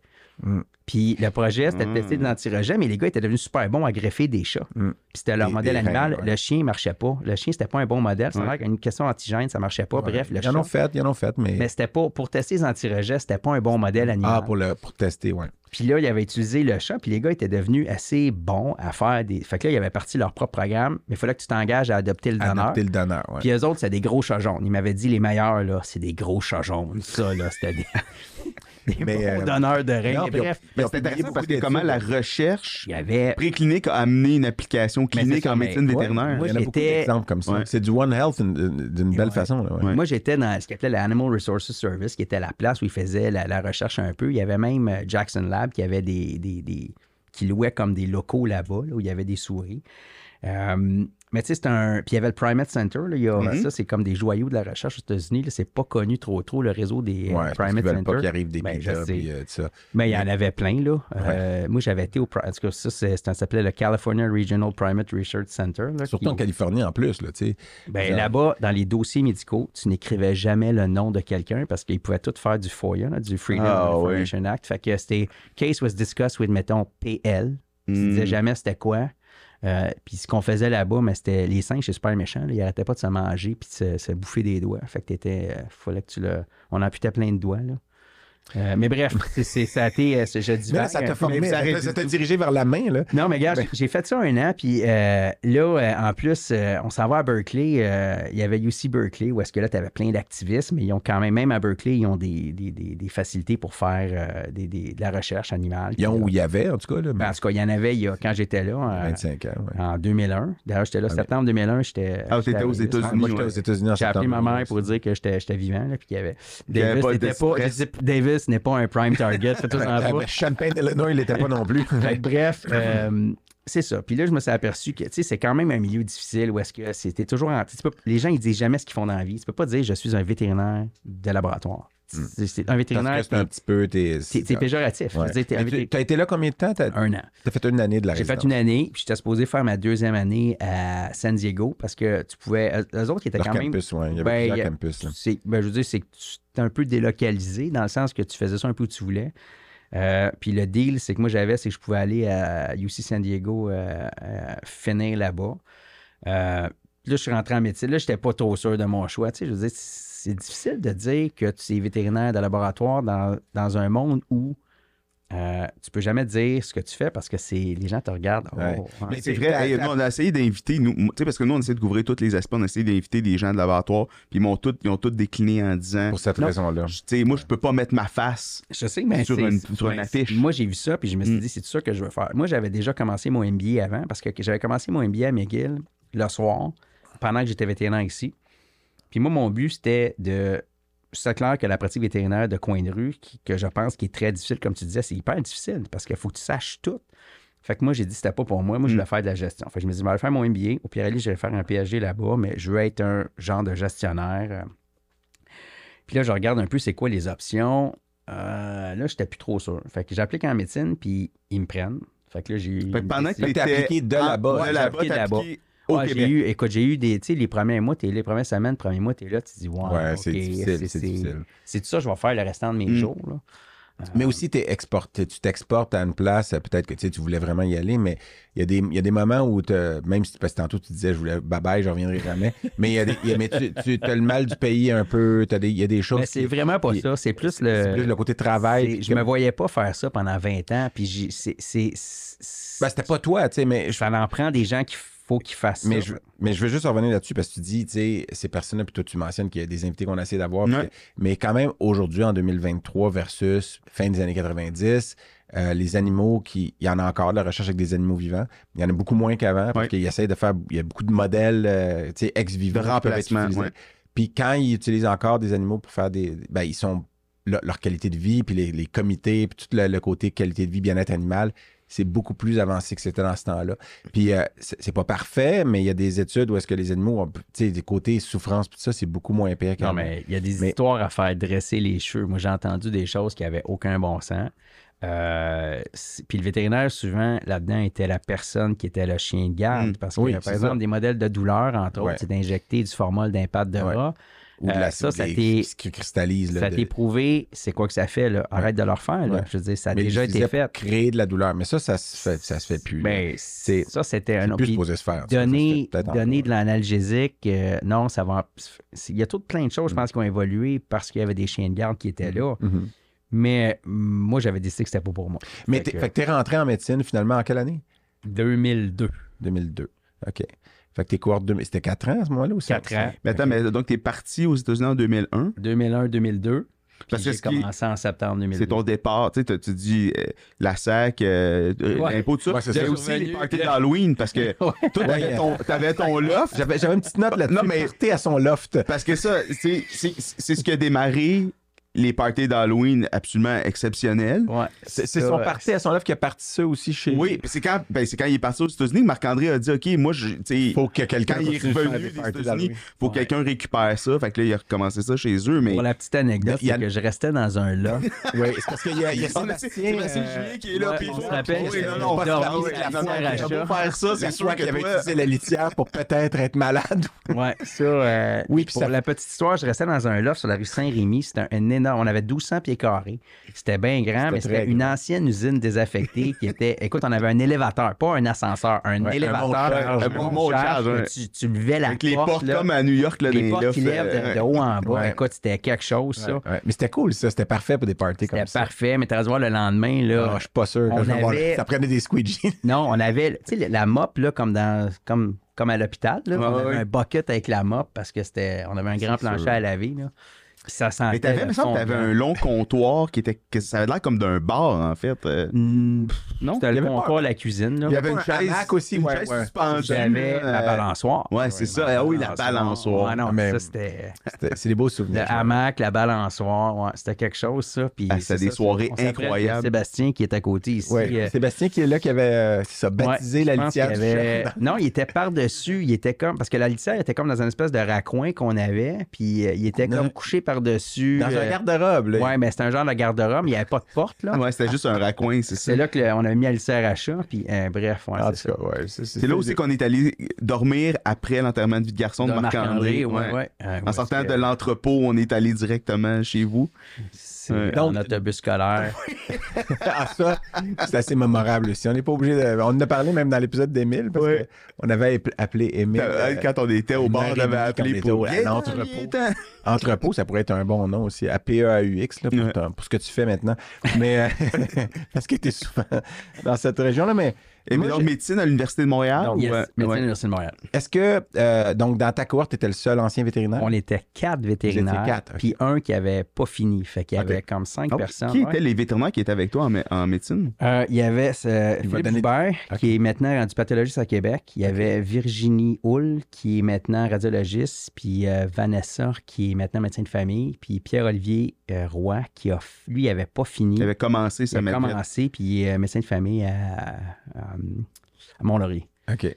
Fait qu'on était quand même beaucoup, mais regarde, il y avait des dentistes, des pharmaciens, Ok. euh, la médecine. Beaucoup ça- de gens relocalisés, ouais. Exactement, ça fédère Ouais. beaucoup. Qui sont de- passés, en fait, qui ont des trajets. deux, euh, je pense qu'il y avait deux, trois avocates. euh, Ah tu sais, ouais? C'est avocat, quand même. euh, ben moi, gens qui ont fait autre chose. quand je suis rentré en Medvet, c'était comme, c'est soit Medvet ou, euh, ou droit, là, tu sais, c'était bizarre comme. comme Ah, ben, tout, c'est à cause de ta grande Oui, c'est à cause de ma gueule. grand. Ouais, mais lui aussi, il aurait pu faire droit. Puis d'ailleurs, son, ton père. Mon euh, père qu'on- a fait son droit, salue, mais euh, non, euh, il est décédé en Ouais, je 2008. Fait qu'on va le Non, saluer le salut bien bas. Euh, était mais juge, non, euh, moi, ça m'intéressait pas le droit. Vraiment, c'était pas pour moi. Moi, j'aurais été en finance. Faire autre chose, j'aurais fait finance. OK. Le Mais. parcours de médecine, excuse, je te coupe. Oui, non, c'est les mêmes Mais le questions. parcours de médecine, quand on a fait médecine vétérinaire avant, plus facile, plus difficile, frustrant, Ben, ça ressemble à quoi comme. Ça- moi, j'avais fait, ben nous, on avait fait le système euh, de base classique, là, où est-ce Ouais. qu'on t'apprenait le système circulatoire. système, là. Ouais. Puis Là, tu arrives là-bas, c'est des APP, des apprentissages Mm. par problème. Puis là, euh, à un moment donné, euh, l'APP, c'est pour te faire comprendre que le cœur gauche ne pompe pas du côté du cœur droit. Tu sais, c'est comme deux, deux trajets. Là. Fait que là, tu dis, OK, ça, c'est correct. Ça, c'est check. Là. C'est- Ouais. Après ça, le diabète. Euh, puis je me rappelle, il y avait une vignette à un moment donné, parce qu'au début, la façon que ça marchait, les APP, c'est que tu lisais la vignette, puis là, tu étais supposé aller lire. Puis à un moment donné, là, je vois, lis la vignette, puis je dis, bon, ben ça, c'est un phéochromocytome. Là, Ouais, t'es les autres, les ouais, autres, ils me regardent en levant le sourcil en voulant dire Maudit fraîchier, c'est quoi qu'il a dit? là? Bon, pour ceux qui ne savent pas, un phénochromocytome, c'est une tumeur surrénalienne qui produit. euh, De la médulla. de la médulla qui produit euh, des, euh, en fait, euh, de l'adrénaline, des, des Fait que, méta- bref, Ouais. fait que ça fait une espèce de. Fait que moi, je dis, ça doit être ça, là. Euh, mais le but, c'est que tu ailles lire là-dessus, Ouais. puis là, tu C'était pas que tu fasses découvrais. des shortcuts comme toi. Là. Mais Mais est-ce que ça a été une mode, les APP, ou c'est encore comme ça j'ai aucune idée sais c'est pas, hein? quoi, mais euh, moi, je pense que la vérité est entre les deux, parce que c'est vrai que c'est bien, les APP, mais c'est parce que si tu prends le Que champ ça, gauche, là, ouais. tu vois pas la matière qu'il faut qu'il soit vue. C'est ça le problème. Il y a personne qui te guide un peu. Là. Ben, non, mais c'est vrai que tu as raison, c'est un entre-deux parce que tu as les deux. Moi, j'ai- j'aime pas trop les extrêmes. Là, souvent, le, le mieux, c'est entre les deux. Là, puis, euh, Ben, je vais donner l'exemple. En bactériaux, là, nous autres, là, on savait tout le nom des, des viraux, les virus, les Ouais. bactéries, on les apprenait Ouais. par cœur. Puis là, on savait, oui, c'est un gramme négatif, il est euh, what- catalase, whatever. On les apprenait ça. Tu vas me dire qu'on a, on a, on a oublié la majorité des choses, je suis tout à fait d'accord, mais on connaissait le nom des bactéries. Là-bas, ils connaissent pas vraiment, là. Tu sais, là, ils connaissent pas beaucoup le nom des parasites, des. À moins que tu fasses un microbiologiste, Ouais, souvent, que les gens. c'est aussi dans un mode où finalement, quand tu vas arriver à un certain point de ta carrière, ben là, il va y avoir des gens à qui tu réfères. Puis on a, on a des spécialités aussi, mais c'est pas aussi surspécialisé que vous autres. Puis euh, tu sais, peut-être, je me dis, il y a peut-être une raison comme ça où ils se disent, ben ça, t'as pas besoin de savoir euh, le détail. Ben, c'est parce que moi, ce que j'haïssais quand j'étais vétérinaire en pratique, c'est que, tu sais, à un moment donné, tu as le problème à la base de symptômes. Puis là, après ça, au début, quand tu es jeune, tu te rappelles de comment arriver à la maladie, puis tu savais comment le traiter. Puis plus tu avances dans le temps, tu dis, il y a ça, je donne telle affaire. Hmm. Puis tu te rappelles plus d'entre les deux. Hmm. Fait que tu deviens, tu fais juste des shortcuts. Fait que tu oublies. Puis même en médecine, tu as ça. À un moment donné, moi, j'étais évidemment, j'étais externe. Là, euh, fait que ça, c'est quand externe, tu étais dans les troisième, quatrième année. Tu vas dans un stage, puis ils disent euh, OK, on va lui donner, euh, on va lui donner de la pénicilline. OK, vous voulez traiter quelle bactérie? Là, la femme, elle me regarde, elle lève un peu le sourcil. Euh, genre, t'es qui, toi? Là? non, mais je veux dire, si vous donnez de la pénicilline, c'est parce que vous voulez chercher Oui, une il bactérie. y a une raison. ouais. Ah. C'est quoi que vous allez chercher? Sauf que elle, cette dame-là, entre autres, elle, elle se rappelait que tu avais tel symptôme, puis Ça- tu donnais telle pilule. Ouais. Puis c'est exactement ce que moi, j'avais vécu quand j'étais vétérinaire de, de, de, de pratique courante. Là. Euh, Hmm. euh, puis c'est sûr qu'en spécialité, l'avantage que tu as, c'est que tu peux dire, Ah, moi, je fais pas ça, je fais pas ça, je fais pas ça, mais ce que tu fais, tu le connais un peu plus. Tu le justifies mieux, puis tu es capable d'expliquer. Puis, euh, Mais c'est un, je suis d'accord avec toi, Mais- c'est un peu de la facilité. Oui, c'est que la facilité. Moi, ma conjointe est médecin de famille. tu t'es d'accord avec moi, tu réfères à des épisodes antérieurs. là, parce que quand moi, j'ai décidé de venir oncologue, je, je l'ai répété souvent. Pour vrai, je, je- je vais, je vais le répéter encore. Parce que j'ai été généraliste pendant quatre ans. Fait que pendant les années où toi, tu ne savais pas trop ce que tu en allais faire, tu es parti, puis tu es revenu, puis ça. Puis euh, quand long cours, j'aimais déjà ça. Fait que moi, pour moi, de faire une résidence, tu sais, des fois, les gens souvent vont référer au fait Ah, ça doit être difficile, c'est le temps des patients qui sont en fin de vie puis qui vont finir. Oui, c'est pas toujours le fun, mais tu sais, je fais ce que j'aime, puis j'ai décidé de focuser sur la partie que j'aime. Mais toi, quand tu es rentré en médecine, tu savais pas que tu irais faire. Moi, je voulais faire de l'ortho. Moi, je suis rentré en médecine en disant, moi, là, je vais faire de Donc, tu l'ortho. avais chirurgie, puis tu Moi, je voulais m'en faire de allais, l'ortho. je voulais faire de l'orthopédie. T'aimais l'orthopédie en médecine vétérinaire aussi? Ben, c'était les, ça- c'était les chirurgies les plus intéressantes qu'on faisait. Dans Tu sais, ce je ouais. dans, le- dans le temps, là, je sais pas à quel point les gens Un font. petit coup de plus. Norbert, Norbert, peut-être, pour nous expliquer ça? Eh ben, c'est vrai que euh, tu- l'orthopédie, c'est quand même une spécialité qui est le fun. Parce que Ben, Tu sais, le chat, tu le mets dans le cache, puis là, si t'as tous les morceaux, il va être correct. là, là. c'est vrai que c'est la dégâts, là, C'était une. Mais, mais c'est parce que l'orthopédie, C'était c'est L'orthopédie, c'était les plus belles c'était le- chirurgies qu'on faisait. Oui, mais c'était- moi, j'aimais ça, la chirurgie. C'est ce aller qui ouvrir- paraissait le plus cool, en tout cas. Ouais, mais tu sais, aller ouvrir un intestin, sortir un trousseau de clés, puis leur donner, ça va Ah ouais, mais attends, mais là, cool. tu, tu, oui, tu rends ça un peu. Là, je, Mais- pour ça, vrai- je réduis de Mais façon c'est- mais C'est vrai que volontaire. c'est facile à faire, puis que les orthopédistes ou ceux, en tout cas en médecine vétérinaire, souvent c'était comme c'était la partie cool. Tu sais, aussi, c'est ce qui se montre le mieux sur des radios. C'est quand même ah, je cool. allé mettre une plaque. de- Oui, oui, je suis d'accord. C'est de la mécanique. la- mécanique. C'est réducteur, ton affaire. Ben oui, ils réduisent des fractures. Non, mais c'est euh, la résolution de problème qui est le fun parce que, un peu comme quand tu programmes des choses, c'est que tu sais qu'il y a une solution. C'est comme Ben, la mécanique. Guy. Beauregard m'avait dit ça. Il dit, lui, il est passé de la chirurgie à la radio. Il Ouais. dit, l'avantage en chirurgie, là, c'est que tu as des. Tu sais, le- la patte est cassée, tu lui mets une plaque, pouf, le chien il marche. T'es un Le héros. problème est réglé. Tu sais, en radio, tu dis, ah, ben, j'ai diagnostiqué euh, un kiss rénal. non, c'est assez. ne, ne peut être exclu. c'est- assez, c'est assez linéaire, puis tu n'as pas les hauts et les Mm. bas. Là. Mais, euh, mais, mais je fait que donc, quand moi, tu je vais es faire en médecine ortho. humaine, tu je fais un stage en ortho. Euh, là, je me dis, ouais, OK, c'est c'est peut-être pas ce qui m'intéresse le plus. Puis après ça, j'ai fait un stage en plastie à Maisonneuve-Rosemont. Puis là, j'ai dit, waouh, ça, c'est ça, c'est ça que je veux faire. OK. Puis euh, donc là, tu as fini ta médecine, puis tu as fait ton. ton euh, fait, euh, fait- J'ai fait une résidence. Fait que moi, j'ai fait deux ans de résidence en chirurgie générale. À Montréal. Là, ouais. Puis là, il a fallu- je voulais changer. En tout cas, ça a été bien compliqué. J'ai arrêté euh, pendant plusieurs mois pour finir ma résidence en plastie. Fait que finalement, j'ai fini ma résidence en plastie. Puis après là, ça, tu as eu les la gens, parce la côte. Oui. Quand tu dis pla- plastie, là, sais, pour les. C'est pas que de l'esthétique. Non, l'esthétique, c'est une sous-catégorie de la chirurgie plastique. La chirurgie plastique, c'est beaucoup plus vaste. Les gens connaissent pas beaucoup. C'est sûr que si tu regardes à Canal D, là, tout le monde va montrer qu'on fait du Botox. Puis, regarde-moi, là, j'ai injecté, je pense, une fois dans ma vie du Botox à date. C'est pas quelque chose que je fais. Ça t'a-tu fait mal? Ouais, c'est ça, mais regarde, regarde, l'ai regarde comme c'est beau, regarde comme c'est beau. Euh, c'est l'esthétique, puis c'est, c'est, euh, moi, je veux développer ma, ma pratique esthétique dans les prochaines années, mais c'est pas quelque chose que j'ai fait maintenant, mais il y a tellement d'autres choses à faire. Fait que c'est quoi, c'est C'est de la c'est reconstruction? mais les gens pensent c'est- à ça parce que Ben, c'est ce qui. euh, C'est qu'il y a plein de choses qu'on peut faire. La plastie d'hôpital, tu sais, souvent, c'est euh, les plaies un peu plus complexes, euh, les, les déficits cutanés. Puis Les déficits cutanés, c'est, c'est pas compliqué, c'est soit de l'onco, soit de la trauma. Mm. Fait que les flaps de peau, ça, c'est vraiment, c'est dans votre. Ça, c'est la, la chirurgie plastique. Mais là, tout le monde a un peu. euh, tout le monde est capable d'en faire un peu parce que les autres spécialités, à un moment donné, se disent, mais j'ai pas besoin du plasticien pour ça. Une fois qu'ils Mhm. m'ont montré comment faire, ben, il y a certaines choses qu'ils sont capables de faire, mais il y a les gros déficits souvent. Là. Quand tu as un gros service de plastique dans un hôpital, c'est la plastique qui le fait. Puis euh, tu, m'as déjà raconté combien de consultes tu faisais dans une journée. là. Puis moi, c'est des chiffres qui me. Ça fait peur? Ben, jette à terre, là, parce que c'est sûr que hum, déjà, j'ai vu des médecins humains qui, omnipraticiens qui voyaient euh, sais, entre 30 à 60 patients par jour. Mais Mais là, là, c'est des- 60. Oui. Puis, mais, c'est, mais en, en clinique externe, qui voient des patients. Puis là, je veux dire, bon, tu peux pas faire 60 examens physiques complets en une journée. C'est imp- Ben non, mais juste faut que tu fasses mais attention. attends, mais je parle d'omnipraticien. là. mais toi, tes chiffres, 60, c'est une petite journée. si c'est une petite journée. Puis euh, de consulte. Puis euh, Mais c'est pas juste de la consulte, c'est de la clinique. Nuance subtile. Parce qu'il y a une différence entre voir un patient pour la première fois faire un versus suivi. Mettons, le gars que j'ai opéré, j'ai enlevé un mélanome sur le bras. Je le revois un mois après, sa plaie est belle, sa pato est née. On regarde son rapport de pato. quelques minutes. Puis Ben, j'ai dit parfait, super, ça va bien. On fait le suivi avec, mettons, avec votre dermatologue, je vois au besoin. Je n'ai pas Ouais. besoin d'y. mais ça fait c'est une consulte. Mais gestion des dossiers, remplissage de paperasse, je veux dire, clérical, le travail clérical. Ouais, fait- c'est, ben, c'est moi, sauf qu'on s'entend que nous, on a encore des dossiers papier. Là. Je veux dire, le- le- euh, l'informatisation du réseau de la santé au Québec, c'est. Là. C'est, moi, Mais je voyons, travaille aussi à Charlemagne où on n'a pas de dossier informatique. Ça, c'est incompréhensible. Mais ça a quand pas de sens. Ben, c'est- ben, je sais que ça n'a pas de sens, mais c'est une question d'argent. Parce que là, pour vrai, mais en 2023, là, au moment où on se parle, euh, moi, quand je veux dire des dossiers où est-ce que c'est écrit à la main de, vétérinaires qui nous réfèrent des patients, c'est moins que 10% Puis quand ça arrive, des fois, on est comme Ah, Parce qu'il faut Ouais. déchiffrer ce qui est écrit. T'imagines-tu, un, il faut que tu lises ce qui est écrit. Deux, euh, le dossier, des fois, là, moi, nous, on a des patients, mettons, les cancers du sein. moi, je fais beaucoup de reconstruction de cancer de sein. Mais le dossier est en onco, là. Fait que là, moi, j'arrive, j'ai une petite pochette bleue. La petite pochette bleue, là, c'est pas de dossier antérieur. Fait que là, Aïe, oui, aïe, oui, aïe. je vous ai fait quoi, vous? Oui, oui. Ah, c'est très frustrant.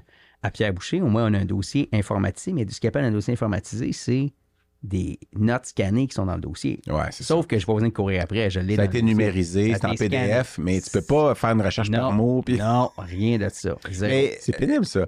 tout intervient quand? Mettons, tu parles bon, des chirurgies. ok, Donc, il y a un onco-chirurgien qui vient retirer. Regarde, moi, j'ai fait parce que moi, quand j'ai fait après ma, ma, ma Bon, t'es allé à- à- en Californie, Je suis allé sur la côte ouest. retourné sur la côte. Moi, j'ai mon tatou, mon tatou I Love California. là. Tu surfes, non? Non, même pas, jamais essayé ça, mais je suis allé à USC. sur ton... Sur ton c'est ça, sur autre chose. ouais. Je suis allé à USC, qui est à Los Angeles, University of Southern Mm. California. J'ai fait mon fellow en microchirurgie. OK. C'est microvasculaire, là. Microchirurgie. Ouais, Fait que moi, ce que je fais, ça, c'est la reconstruction, puis c'est surtout du sein qu'on fait. On fait un peu d'autres choses, mais surtout du sein.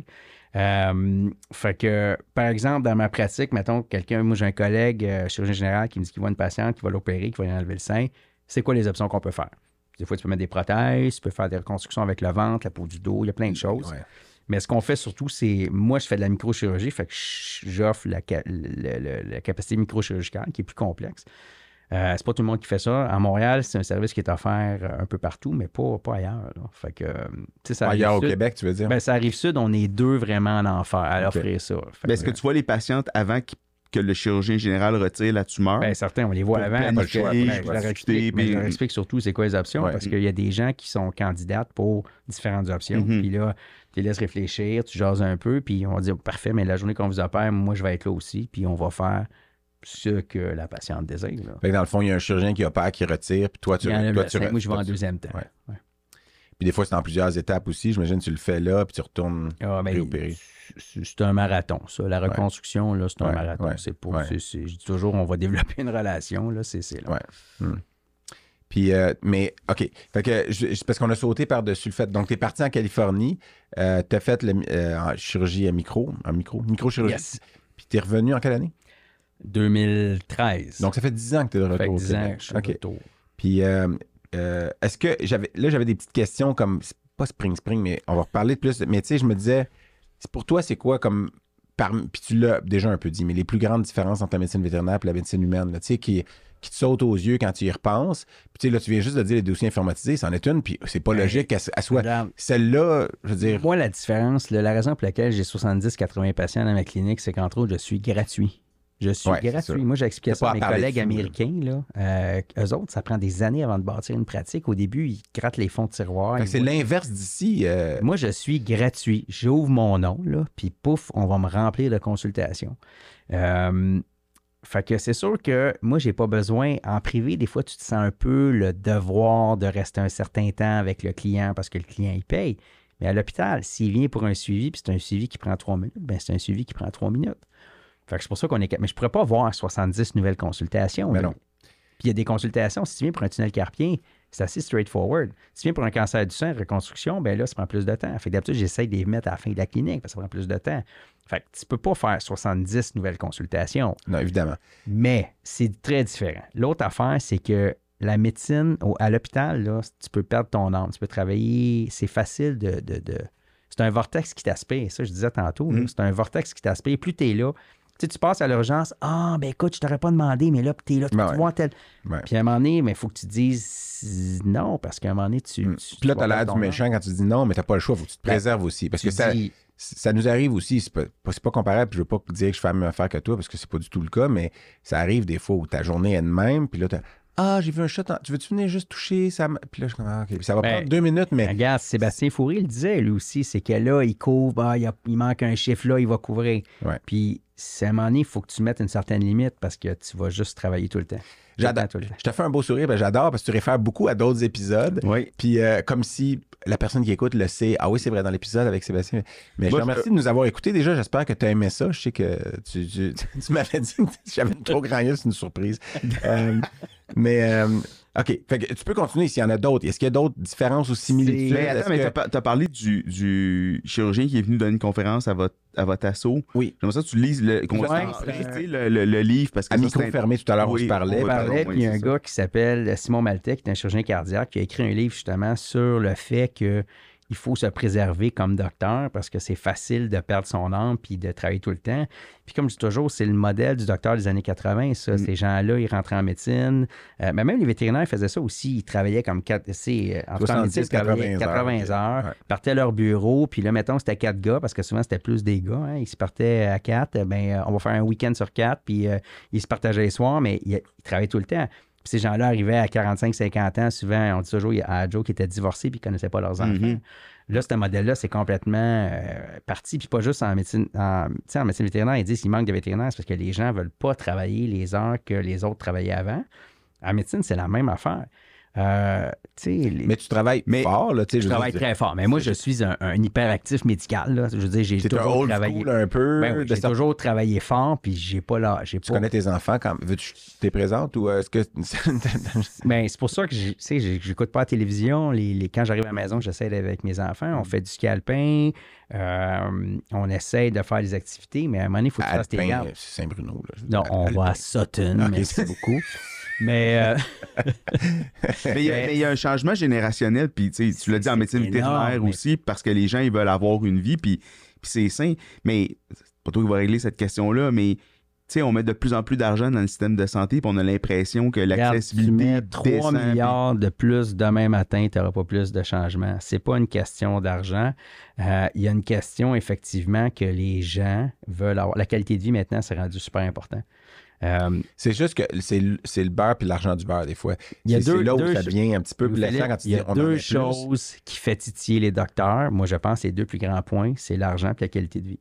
Puis Gaétan Barrette, sa grosse erreur, c'est de penser que tout le monde est à l'argent. Mais Ouais. Lui, il est radiologiste. Oh, plug ici. Oui, non, mais c'est non, mais Euh, t'as raison. mais C'est vrai regarde, que c'est une spécialité le- qui. euh, Le défaut de euh, Gaétan Barrette, Non, non, c'est pas toi l'invité, celui. Non, non, mais regarde, le problème de Gaétan Barrette, c'est qu'il a pensé que tout le monde était à l'argent. Puis il pensait que si tu donnais plus, les gens, ils travailleraient plus. Mais les gens, ils ont dit non, hey, moi, je peux faire moins, moins d'heures puis faire le même ben oui. salaire. Fait que s'il n'a pas compris. Après ça, si vous informatisez un peu les dossiers, peut-être ça va euh, aider juste ça. ça C'est peu. c'est clair, Pour vrai, c'est clair. niaiseux, là, mais moi, Ben, je j'arrive c'est- pas à comprendre que tu me dises ça en 2023. Mais Que... c'est parce que, Louis Philippe, c'est une question d'argent. C'est que l'hôpital Charlemagne, pourquoi ils ont entendu? C'est parce que ça coûtait trop cher. Mais plus qu'ils attendent, plus ça coûte cher. Ben oui. Puis là, on le fera pas. Mais là, supposément qu'ils ont mis des dizaines de millions, là, parce que là, c'est de scanner tous les anciens dossiers. Écoute, il y a, un- il y a un travail hallucinant. Mais je comprends ça, mais à partir d'aujourd'hui, on peut dire qu'à partir d'aujourd'hui, c'est informatisé. Tu sais, tout à fait.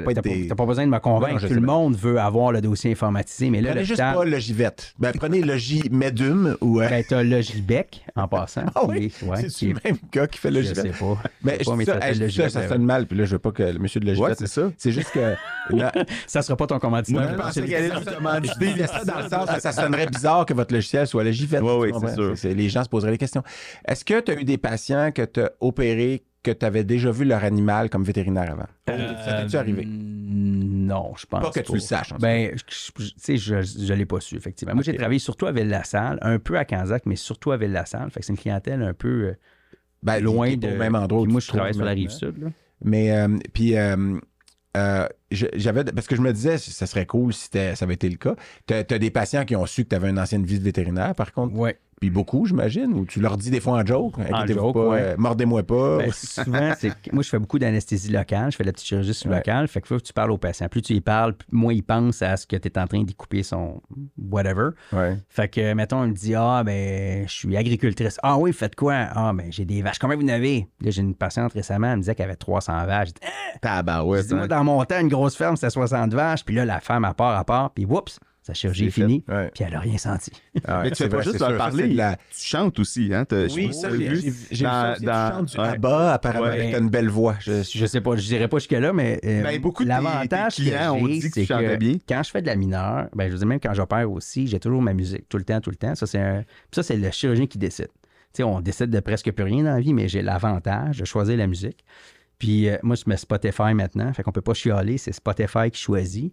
On peut Mais chialer que les artistes sont pas assez rémunérés pour leurs écoutes. Là, mais... ça, c'est correct. Mais je mets souvent ma tune, ma playlist des années 80 au grand désespoir des Ah, infirmières qui bah. sont plus capables Ah, d'entendre ben, euh, bravo. euh, Don't Stop Believing. Mais moi, je l'aime, cette tune-là. ben, c'est une bonne tune euh, pleine d'espoir pour le, le- le patient aussi qui se fait opérer. Ouais. là. Mais aussi, c'est qu'il n'y a rien de pire. Tu rentres dans une salle, puis il n'y a pas un bruit. Il n'y a pas? Il y a- quand tu rentres, là, puis il n'y a pas un bruit. Ah ouais. Là, les patients, Ah, non, mais Ah c'est oui, déjà vient, froid, la lumière est vive, tu sais, puis là, il y avait Souvent, pas. il fait froid, justement, parce qu'à cause du nombre de changements d'air, il fait froid dans les Ouais. salles d'op. Fait que là, tu mets de la petite musique, souvent, ça Mm. un peu tempère tout le monde. là. Mais j'avais une question corollaire. Je me suis dit, as-tu déjà vu un client, un patient, c'est-à-dire de qui tu avais déjà soigné un animal? Tu me réponds non.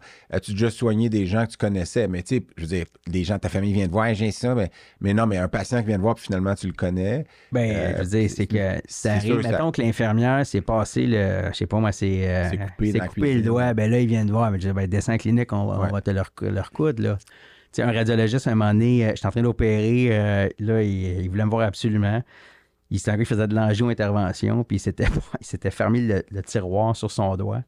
Fait que j'ai arrêté mon affaire, j'ai été leur coudre, puis il a été fini sa, sa journée. Aïe, aïe, aïe. Incroyable. Lui à finir sa journée aussi. Fait que, c'est- c'est- c'est oui, on, on, en voit, on en voit beaucoup, on voit beaucoup, beaucoup de, de- de patients. Moi, j'ai une spécialité où, tu sais, un La des même. collègues est rhumatologue. là. Mm. Rhumato, on s'entend que c'est long.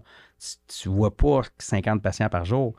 Moi, j'ai une spécialité moment donné, euh, ça va bien, ça va bien. Là. Je- Mm. c'est- c'est- on fait pas vraiment de suivi systématique. Euh, tu sais, on t'a pour ton tunnel carpien, il va bien, t'as plus mal, t'as plus d'engourdissement, ben, bonne soirée. là. Mais euh, il y a, y a un- Morsure de chien, as-tu déjà Ouais, c'est ma Ah, prochaine ben, question. Il y a un parallèle Je me important suis à fait- faire. Je me de suis chien. déjà fait appeler par des journalistes. Oui. Parce que- 2016, on a retrouvé tes Non, interventions. juin, juin 2022, en fait. Ah oui? Il y a une entrevue en juin 2022 dans la revue euh, En retrait. Je sais pas si Oui, ben, c'est des fois, je me fais appeler, aucune idée, mais je me fais appeler par des gens, puis ils disent Ah, vous êtes vétérinaire, vous êtes plasticien, euh, qu'est-ce Ouais, que vous pensez des gros méchants chiens? Fait que là, je dis toujours il n'y a pas de race méchante, il y a des individus méchants. Tu sais, je me rappelle de mon disque Ouais. du, du temps que j'étais vétérinaire. Puis il garde jamais cette clip-là, il, il garde toujours Non, la.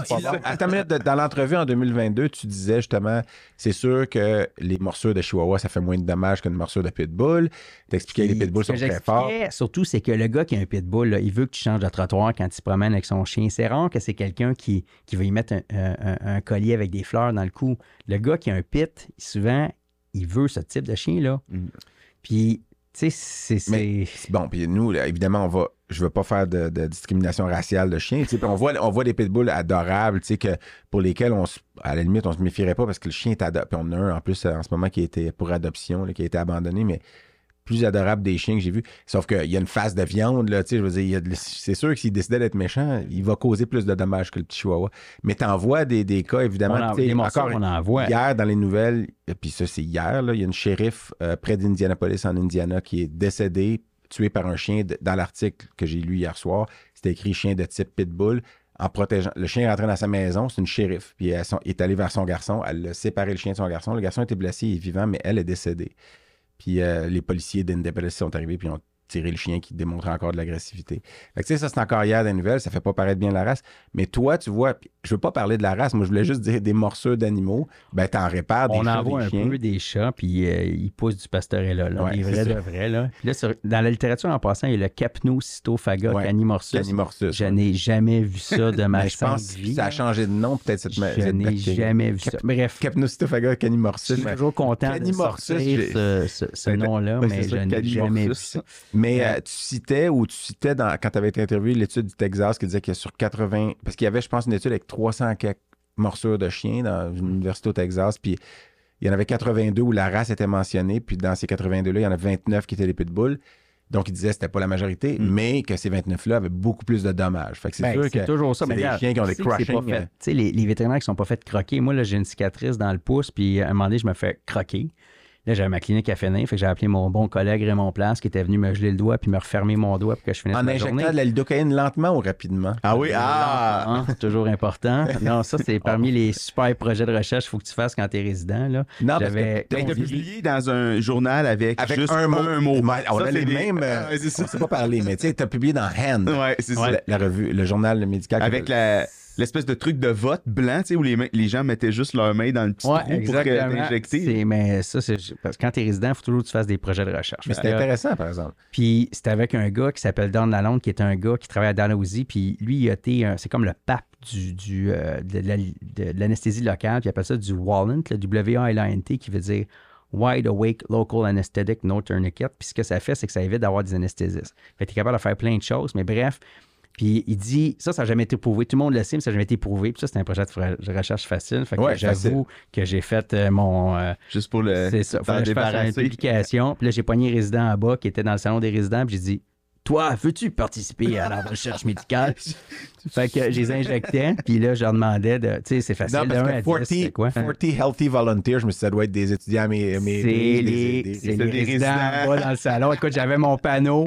Puis là, j'attendais de Vous aviez de les- l'argent, vous leur donniez. euh, Non? on leur donnait un sourire. Ouais, c'est Un ça. bank, C'est un bank. c'est ça. Un provider. Mais, ça, ça a changé votre. Je, je parle pas de ce projet spécifique, mais les, les, ça a changé la pratique de la chirurgie. Maintenant, beaucoup de choses se font en, en local, en bloc, locaux régionaux, puis tout ça. Le- la loca régionale, oui. Euh, moi, quand j'ai commencé euh, comme résident, souvent, les anesthésistes n'étaient pas très bons. Fait que souvent, les chirurgiens ne voulaient pas parce qu'ils faisaient le bloc, ça marchait pas, il fallait l'endormir. Fait que là, ça perdait beaucoup de Mm. temps. Puis là, les gens, ce qui a, ce qui a changé la donne, c'est l'écho. C'est pas compliqué. C'est que maintenant, en écho, les gens sont capables de localiser ce qu'ils font puis sont rendus bons. Mm. Fait que en loco régional, l'avantage, c'est que là, le patient, il est bloqué pendant que tu fais ce- ton, ton patient actuel, il bloque l'autre. Fait qu'il arrive tout de suite, il rentre dans le ciel, il est bloqué. Ça, ça a amélioré l'efficacité. Puis le patient n'est pas endormi, il se réveille plus vite, s'en va chez eux. Euh, fait que oui, ça, ça, ça a beaucoup aidé, mais ce qui a aidé, c'est l'écho. Les techniques se sont raffinées, mais l'écho a beaucoup Mhm. aidé. Mais il y a juste une affaire que je voulais dire avant. Parce que je pensais que tu allais l'approcher, mais non, mais Peut-être. la médecine humaine, ou la médecine vétérinaire, c'est une critique sociale de la médecine humaine. Moi, les gens. c'est intéressant, pas ça. Attends, Ok, ils arrêtent ok. pas de- On peut répète ouvrir ça, les, là, répète ça. Répète-les, puis on va ouvrir des guillemets. La médecine vétérinaire, c'est une critique sociale de la médecine humaine. Fermez les guillemets, tirez. Nicolas Hamelin. Ah, c'est ça. 13 mai. Nicolas Nicolas Hamelin. Hamelin, dis ça? 2023. Parce que les gens ils vont dire c'est donc bien effrayant. Moi, mon chien, il a besoin d'une prothèse de hanche, exemple. Puis euh, là, il va se faire opérer la semaine prochaine. Ça va coûter. 10 Moi, 000, dans mon test, 12 000. c'était 5. Là, ça va être Ouais, rendu ouais, 10. Ouais, ouais. Fait que 12, ouais. ça, ça a donc bien pas de bon sens. Mm. Fin de la citation. Euh, puis je me rappelle à un moment donné, Jérôme Planté avait été interviewé par une équipe Chirurgien au centre chirurgien qui avait été interviewé, ça fait des années de ça, par une équipe de journalistes. Puis euh, justement, les journalistes, l'angle du journaliste, c'était ça. C'est donc bien effrayant. Ça pas d'allure, vous n'aimez pas vraiment les puis là. Jérôme, il avait dit Ouais, mais il y a des gens qui achètent une auto à 150 000 là, Exactement. Puis ils ont le droit de mettre 150 000 sur leur auto. Personne, tout le monde va dire Waouh, quelle belle auto. Mais Mm. si tu mets 10 000 sur ton chien, c'est.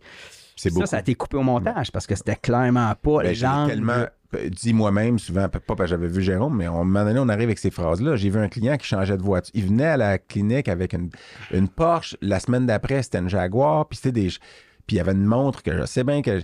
Puis, ah, son chien, ça va coûter. Dans ce temps-là, c'était 5000 pièces traiter un lymphome. C'est plus que ça aujourd'hui.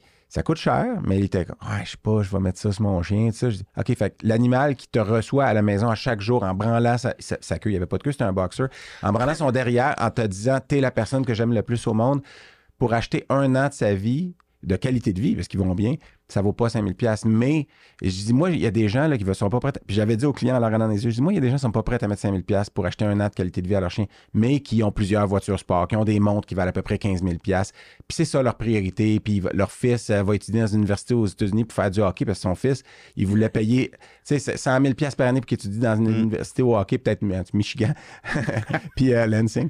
Mais tout ça pour dire que j'avais dit ça, puis là, sa face avait changé. Non, non, mais c'est pas ça. Je dis, ben, je dis, les gens prennent leurs décisions, puis je dis, moi, je suis pas là pour juger. Je suis là pour aider l'animal. Puis c'est vrai que c'est plat, des fois, de. Il y a des gens qui peuvent pas se le permettre, par exemple. Mais, Ben, mais la- quand même, ça, ça a dur. toujours été. Moi, j'ai toujours vu ça comme ça. Puis c'est sûr que le Mais tu as tout à fait raison. J'adore ta phrase, Nicolas. Je veux dire, social, c'est je pourquoi l'ai les jamais a- verbalisé. Bon, mais maintenant, tu peux le verbaliser. Il va falloir qu'on encadre ça, peut-être. Ben oui, je pense qu'on va le mettre. mais ici, je pensais dans que le- tu allais me sortir ça. Je suis, je suis- Ben, je suis un peu é- déçu. là. Écoute, non, sois pas déçu. Il y, a, il y a toujours des corollaires qui vont arriver, mais c'est parce que j'ai une cliente qui est euh, oncologue ou, euh, euh, dans un des hôpitaux de Montréal. Puis une fois, je la voyais pour son animal. J'ai traité deux de ses animaux. Puis elle est adorable, tout ça. Puis je sais que c'est une, elle aussi, son rate MyMD, je ne l'ai pas regardé, mais j'espère qu'il est bon euh, comme le tien, parce qu'on y arrive dans une seconde, ça. là, je- mais euh, puis à un moment donné, j'étais dans la salle d'attente avec elle, puis euh, je lui parlais, puis elle s'en allait. Puis là, je dis, ah, je viens juste de voir un chien, un lymphome, justement, qu'on peut pas traiter parce que le client n'a pas les sous. Puis elle dit, ben, qu'est-ce que tu veux dire? Je dis, ben, le client peut pas se permettre un protocole, tu sais. Elle dit, ah, mais là, je, Et là, ça n'a pas de bon sens. Je dis, ben, c'est la réalité de la médecine vétérinaire, tu. Puis elle est partie, puis elle me rappelé le lendemain ou le jour même, euh, je vais t'envoyer un chèque, je veux juste que tu aides ce client-là, tout ça. Puis je dis, ben, t'es pas obligé, là, tu. Elle dit, non, non, mais moi, je suis incapable de concevoir que j'ai un patient que je pourrais traiter, j'ai les outils pour le faire, mais je peux pas parce que, parce qu'elle travaille au public. Je dis, ben, ça, c'est notre réalité, on est, on est habitué. Je dis, je dis pas que je suis content de ça, mais on, tu je dis, quand ils se rendent pas à moi, ben, ils sont pas rendus à moi. Là, quand ils se rendent à moi, puis en plus, je peux pas l'aider, c'est encore plus frustrant. Puis elle nous avait fait un don récurrent, anonyme, où elle m'a envoyé un chèque de 1000 ou 2000 dollars pour que. Puis tu sais, je la, je la salue si elle écoute, là, parce que je la nommerai pas, là, mais. Puis euh, je dis pas que tu es obligé de faire pareil. D'ailleurs, j'ai vu que tu viens. à- D'ailleurs, tu es venu récemment à la clinique avec Ben ton oui, chien. euh, puis je pense que j'ai subventionné l'hôpital. Pourquoi choisir un bouvier bernois? Aïe, aïe, aïe, c'est clair. Et Guy Beauregard, encore que j'avais cité, je me rappelle encore d'un bouvier qui marchait, qui marchait tout croche. Guy Beauregard avait dit It's a lemon.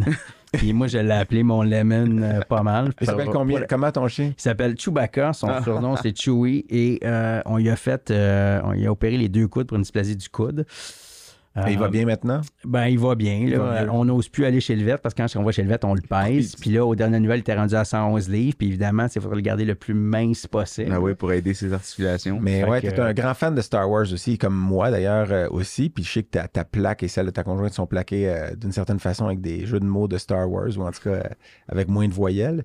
Mais euh, Tu sais qu'on a, on a atteint pas on a mal. euh, dépassé largement, ouais. mais il restait juste le Rate My MD dont on n'a pas assez parlé. Puis je vais juste faire ça rapide. Mais est-ce que tu connais ton Rate. Est-ce que tu regardes? Est-ce que tu... Une fois de temps en temps, mais ça, faut pas que tu regardes ça. Parce qu'il y a deux types de patients qui vont écrire cinq sur étoiles toi. puis une Ceux étoile. qui te détestent, C'est ça. puis ceux qui t'adorent. Ça, c'est comme Average les reviews. viennent- c'est ça. Fait que Ben, j'ai peux te connu dire, des bons Nicolas, t'as pas qui besoin étaient- d'avoir peur d'y aller en réalité. Puis moi, je Ah vais te faire des cinq petits- étoiles. Des euh, 5 étoiles. solides. Ah non, au point où je me demandais s'il n'y avait pas deux Nicolas Hamelin, euh, euh, mé- médecins. Tu dis, il y a une grande famille, c'est ça qui sont tous allés.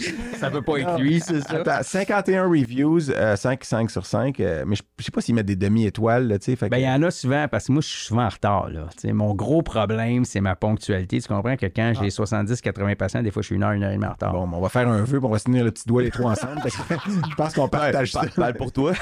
Mais, euh, mais moi, ce que je vois, c'est euh, je vois des quotes. Là. Ouvrez les guillemets. Il est excellent en tant que médecin, en plus d'être extrêmement humain. Euh, puis là, c'est là où j'avais écrit Êtes-vous deux Nicolas Hamelin, plasticien Je comprends pas ce qui se passe. Euh, ensuite, euh, ouvrez les guillemets. Passionné dans son domaine, direct et précis, souci du détail, s'assure que tout est parfait avant d'opérer. Euh, il sait rendre le moment de la chirurgie agréable. J'étais sa dernière patiente et je dirais qu'il était de, la journée. Donc, j'étais, et je dirais qu'il était de bonne humeur malgré la fatigue accumulée de sa journée. Là, après ça, c'est ma préférée. Il m'a chanté du ABBA dans la salle d'opération.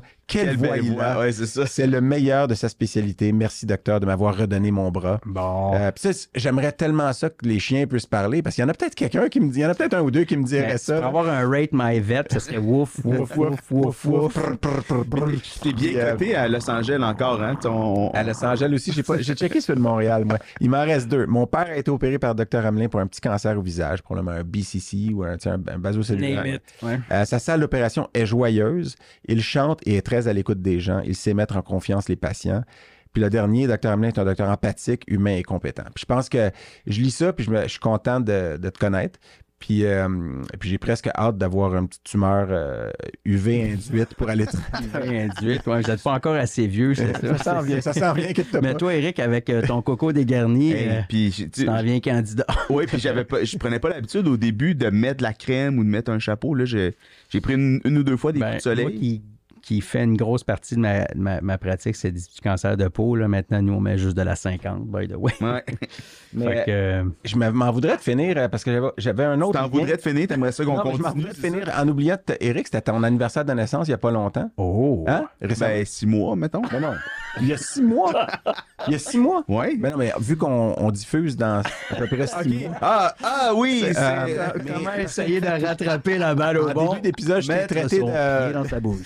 je t'ai traité de personne. Tu mentionnais les arthropathies. C'est juste que j'ai acheté sur euh, de Usager un livre qui s'appelle The Arthropathies, écrit par Alfred A avec un essayé- de l'orimier. Ah! Donc, c'est pour euh, ça qu'il a essayé de le plugger arthropathie tantôt. c'est tout à fait pour ça. Je plantais la graine, comme on dit. Puis c'est un livre donc euh, qui date euh, des l'après-guerre, mais euh, années. Mais c'est vétérinaire, j'ai non, vu. non, c'est humain. Ok. c'est humain. Alfred Delormier, c'était c'était un, un, un lointain euh, parent à moi. Là. Puis c'est lui qui avait développé, il a, il avait- il a été médecin durant la Deuxième Guerre mondiale. Euh, il a développé euh, euh, un appareil à radiothérapie qu'il utilisait dans, pour- dans le champ là, pour euh, prendre des radios, puis essayer de trouver Porta- les bullets, portatif. enlever- portatif Ouais. pour enlever les, les, les, les éclats. Mais ça de devait être vue, la fluoro, en fait, pour qu'il parce qu'il Ben, pas avoir de film à développer. puis- C'est un peu genre mâche un peu. là, il, a, il a- mais il a- il a fait, il a fait de- des choses. Il a publié ce livre-là. Il a publié un autre bouquin aussi qui est euh, euh, euh, sais, deux ou trois volumes, une grosse affaire, mais il coûtait trop cher pour que je te le donne comme cadeau. Comme- mais ça, c'est un livre qui a écrit Les arthropathies que je te Hey, ça, remets. Merci, ça, c'est vraiment excitant. puis euh, ça vient de Iowa State University Library, mais il est écrit Decommissioned Book, je sais pas quoi. Puis euh, T'as acheté ça où, ça? Ah, sur euh, eBay ou un livre de, de librairie ancienne, je sais pas quoi. Mais euh, il reste que son, son fils, qui était Alfred euh, Junior, que j'ai rencontré, c'est lui qui avait parti le vignoble de l'Orimier Winery euh, dans la vallée d'Alexander, au nord de Napa. Donc, euh, tu sais, pas loin d'où tu étais. Puis euh, Alfred, euh, il est décédé il y a quelques années, donc on le salue d'ici bas aussi.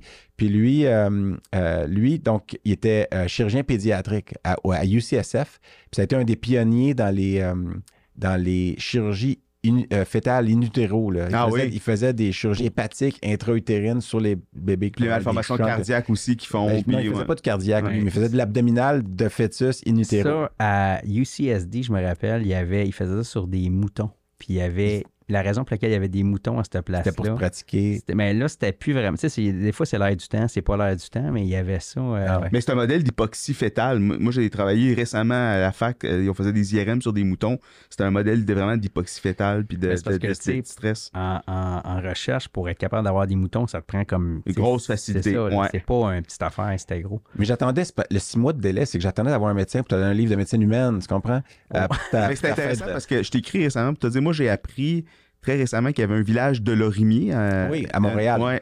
Mais on a Tu parlé jamais l'épisode avec Émile Bouchard. Un que, village ou une rue? ben, Non, le- un, village, en fait, c'est vraiment une. Ben, un- en fait, pas loin ville. du village aussi, ce qu'on appelle le village. Ouais, ou ce qu'on appelait le village, parce qu'on appelle plus ça de même apparemment. Puis, euh, mais oui, il y avait le stade de Lorimier, puis il y a, il y a encore une plaque de, du euh, home base, là, du, euh, du marbre, avec euh, le- parce que Jackie Robinson avait joué au stade de Lorimier, puis on en a parlé un peu dans l'épisode d'Émile Bouchard. Le stade de Lorimier était là où il y a l'école.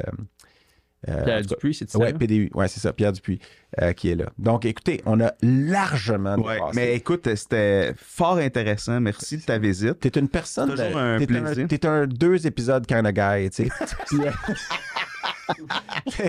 Puis, pour vrai, euh, Je ceux vais qui venir à la saison 8, moi aussi. Oui, c'est ça. ceux qui sont Ah, avec euh, vous irez chercher parce qu'il y a peut-être une petite capsule aussi avec euh, Dr. Hamelin qui parle de gestion de plaie. là, Une petite affaire rapide où est-ce qu'on. Ah non, pour Ah vrai, on va- se commet comme ça, Ouais, bang, on bang, bang. bang, bang. OK. OK. Euh, Eric, Merci à toi. Ça a été un plaisir de se retrouver.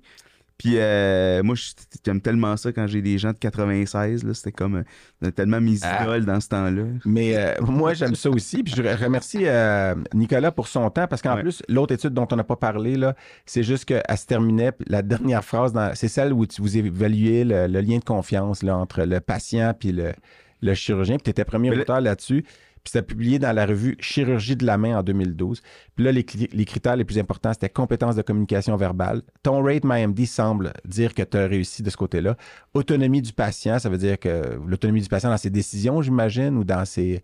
euh, c'est pas clair, c'était sur quoi exactement. Puis suivi, des, en, suivi de, en troisième, les habiletés techniques, évidemment. Puis les conclusions étaient, euh, étaient pas une surprise, mais la dernière phrase, euh, je l'ai même pas écrite, mais la dernière phrase, c'était... euh, ah non, la dernière phrase, c'était celle de l'injection euh, dans la main de rapide versus Uh-huh. lent, où vous démontriez que ça, 60 secondes, c'était 8 secondes versus 60 secondes. Puis Prends ton 60 temps. secondes, ça Ouais, faisait ça. beaucoup moins mal. Puis votre dernière phrase, c'était... Diminuer la douleur lors de l'injection ne prend qu'une minute de, notre, temps. précieux Ah, temps ah. pour les blocs locaux des doigts. Donc, merci parce que tu nous as donné plus qu'une heure de ton précieux temps. Mais est-ce que les médecins qui étaient vétérinaires sont plus empathiques puis se prennent moins au sérieux? Ça, c'est une bonne Ben, question. je sais pas si prennent moi à sérieux, mais moi, je peux te dire que c'est quand j'ai commencé, les gens ils m'ont dit, il y a des gens qui me disaient, oh, toi, tu as déjà travaillé avec le public, là, clairement. Moi, j'arrêtais pas de dire, mon compétiteur, là, euh, il était, à- tu sais, on parlait de, de- de- d'Hélène Tessier tantôt, qui était la compétitrice. Il y avait trois cliniques alentour.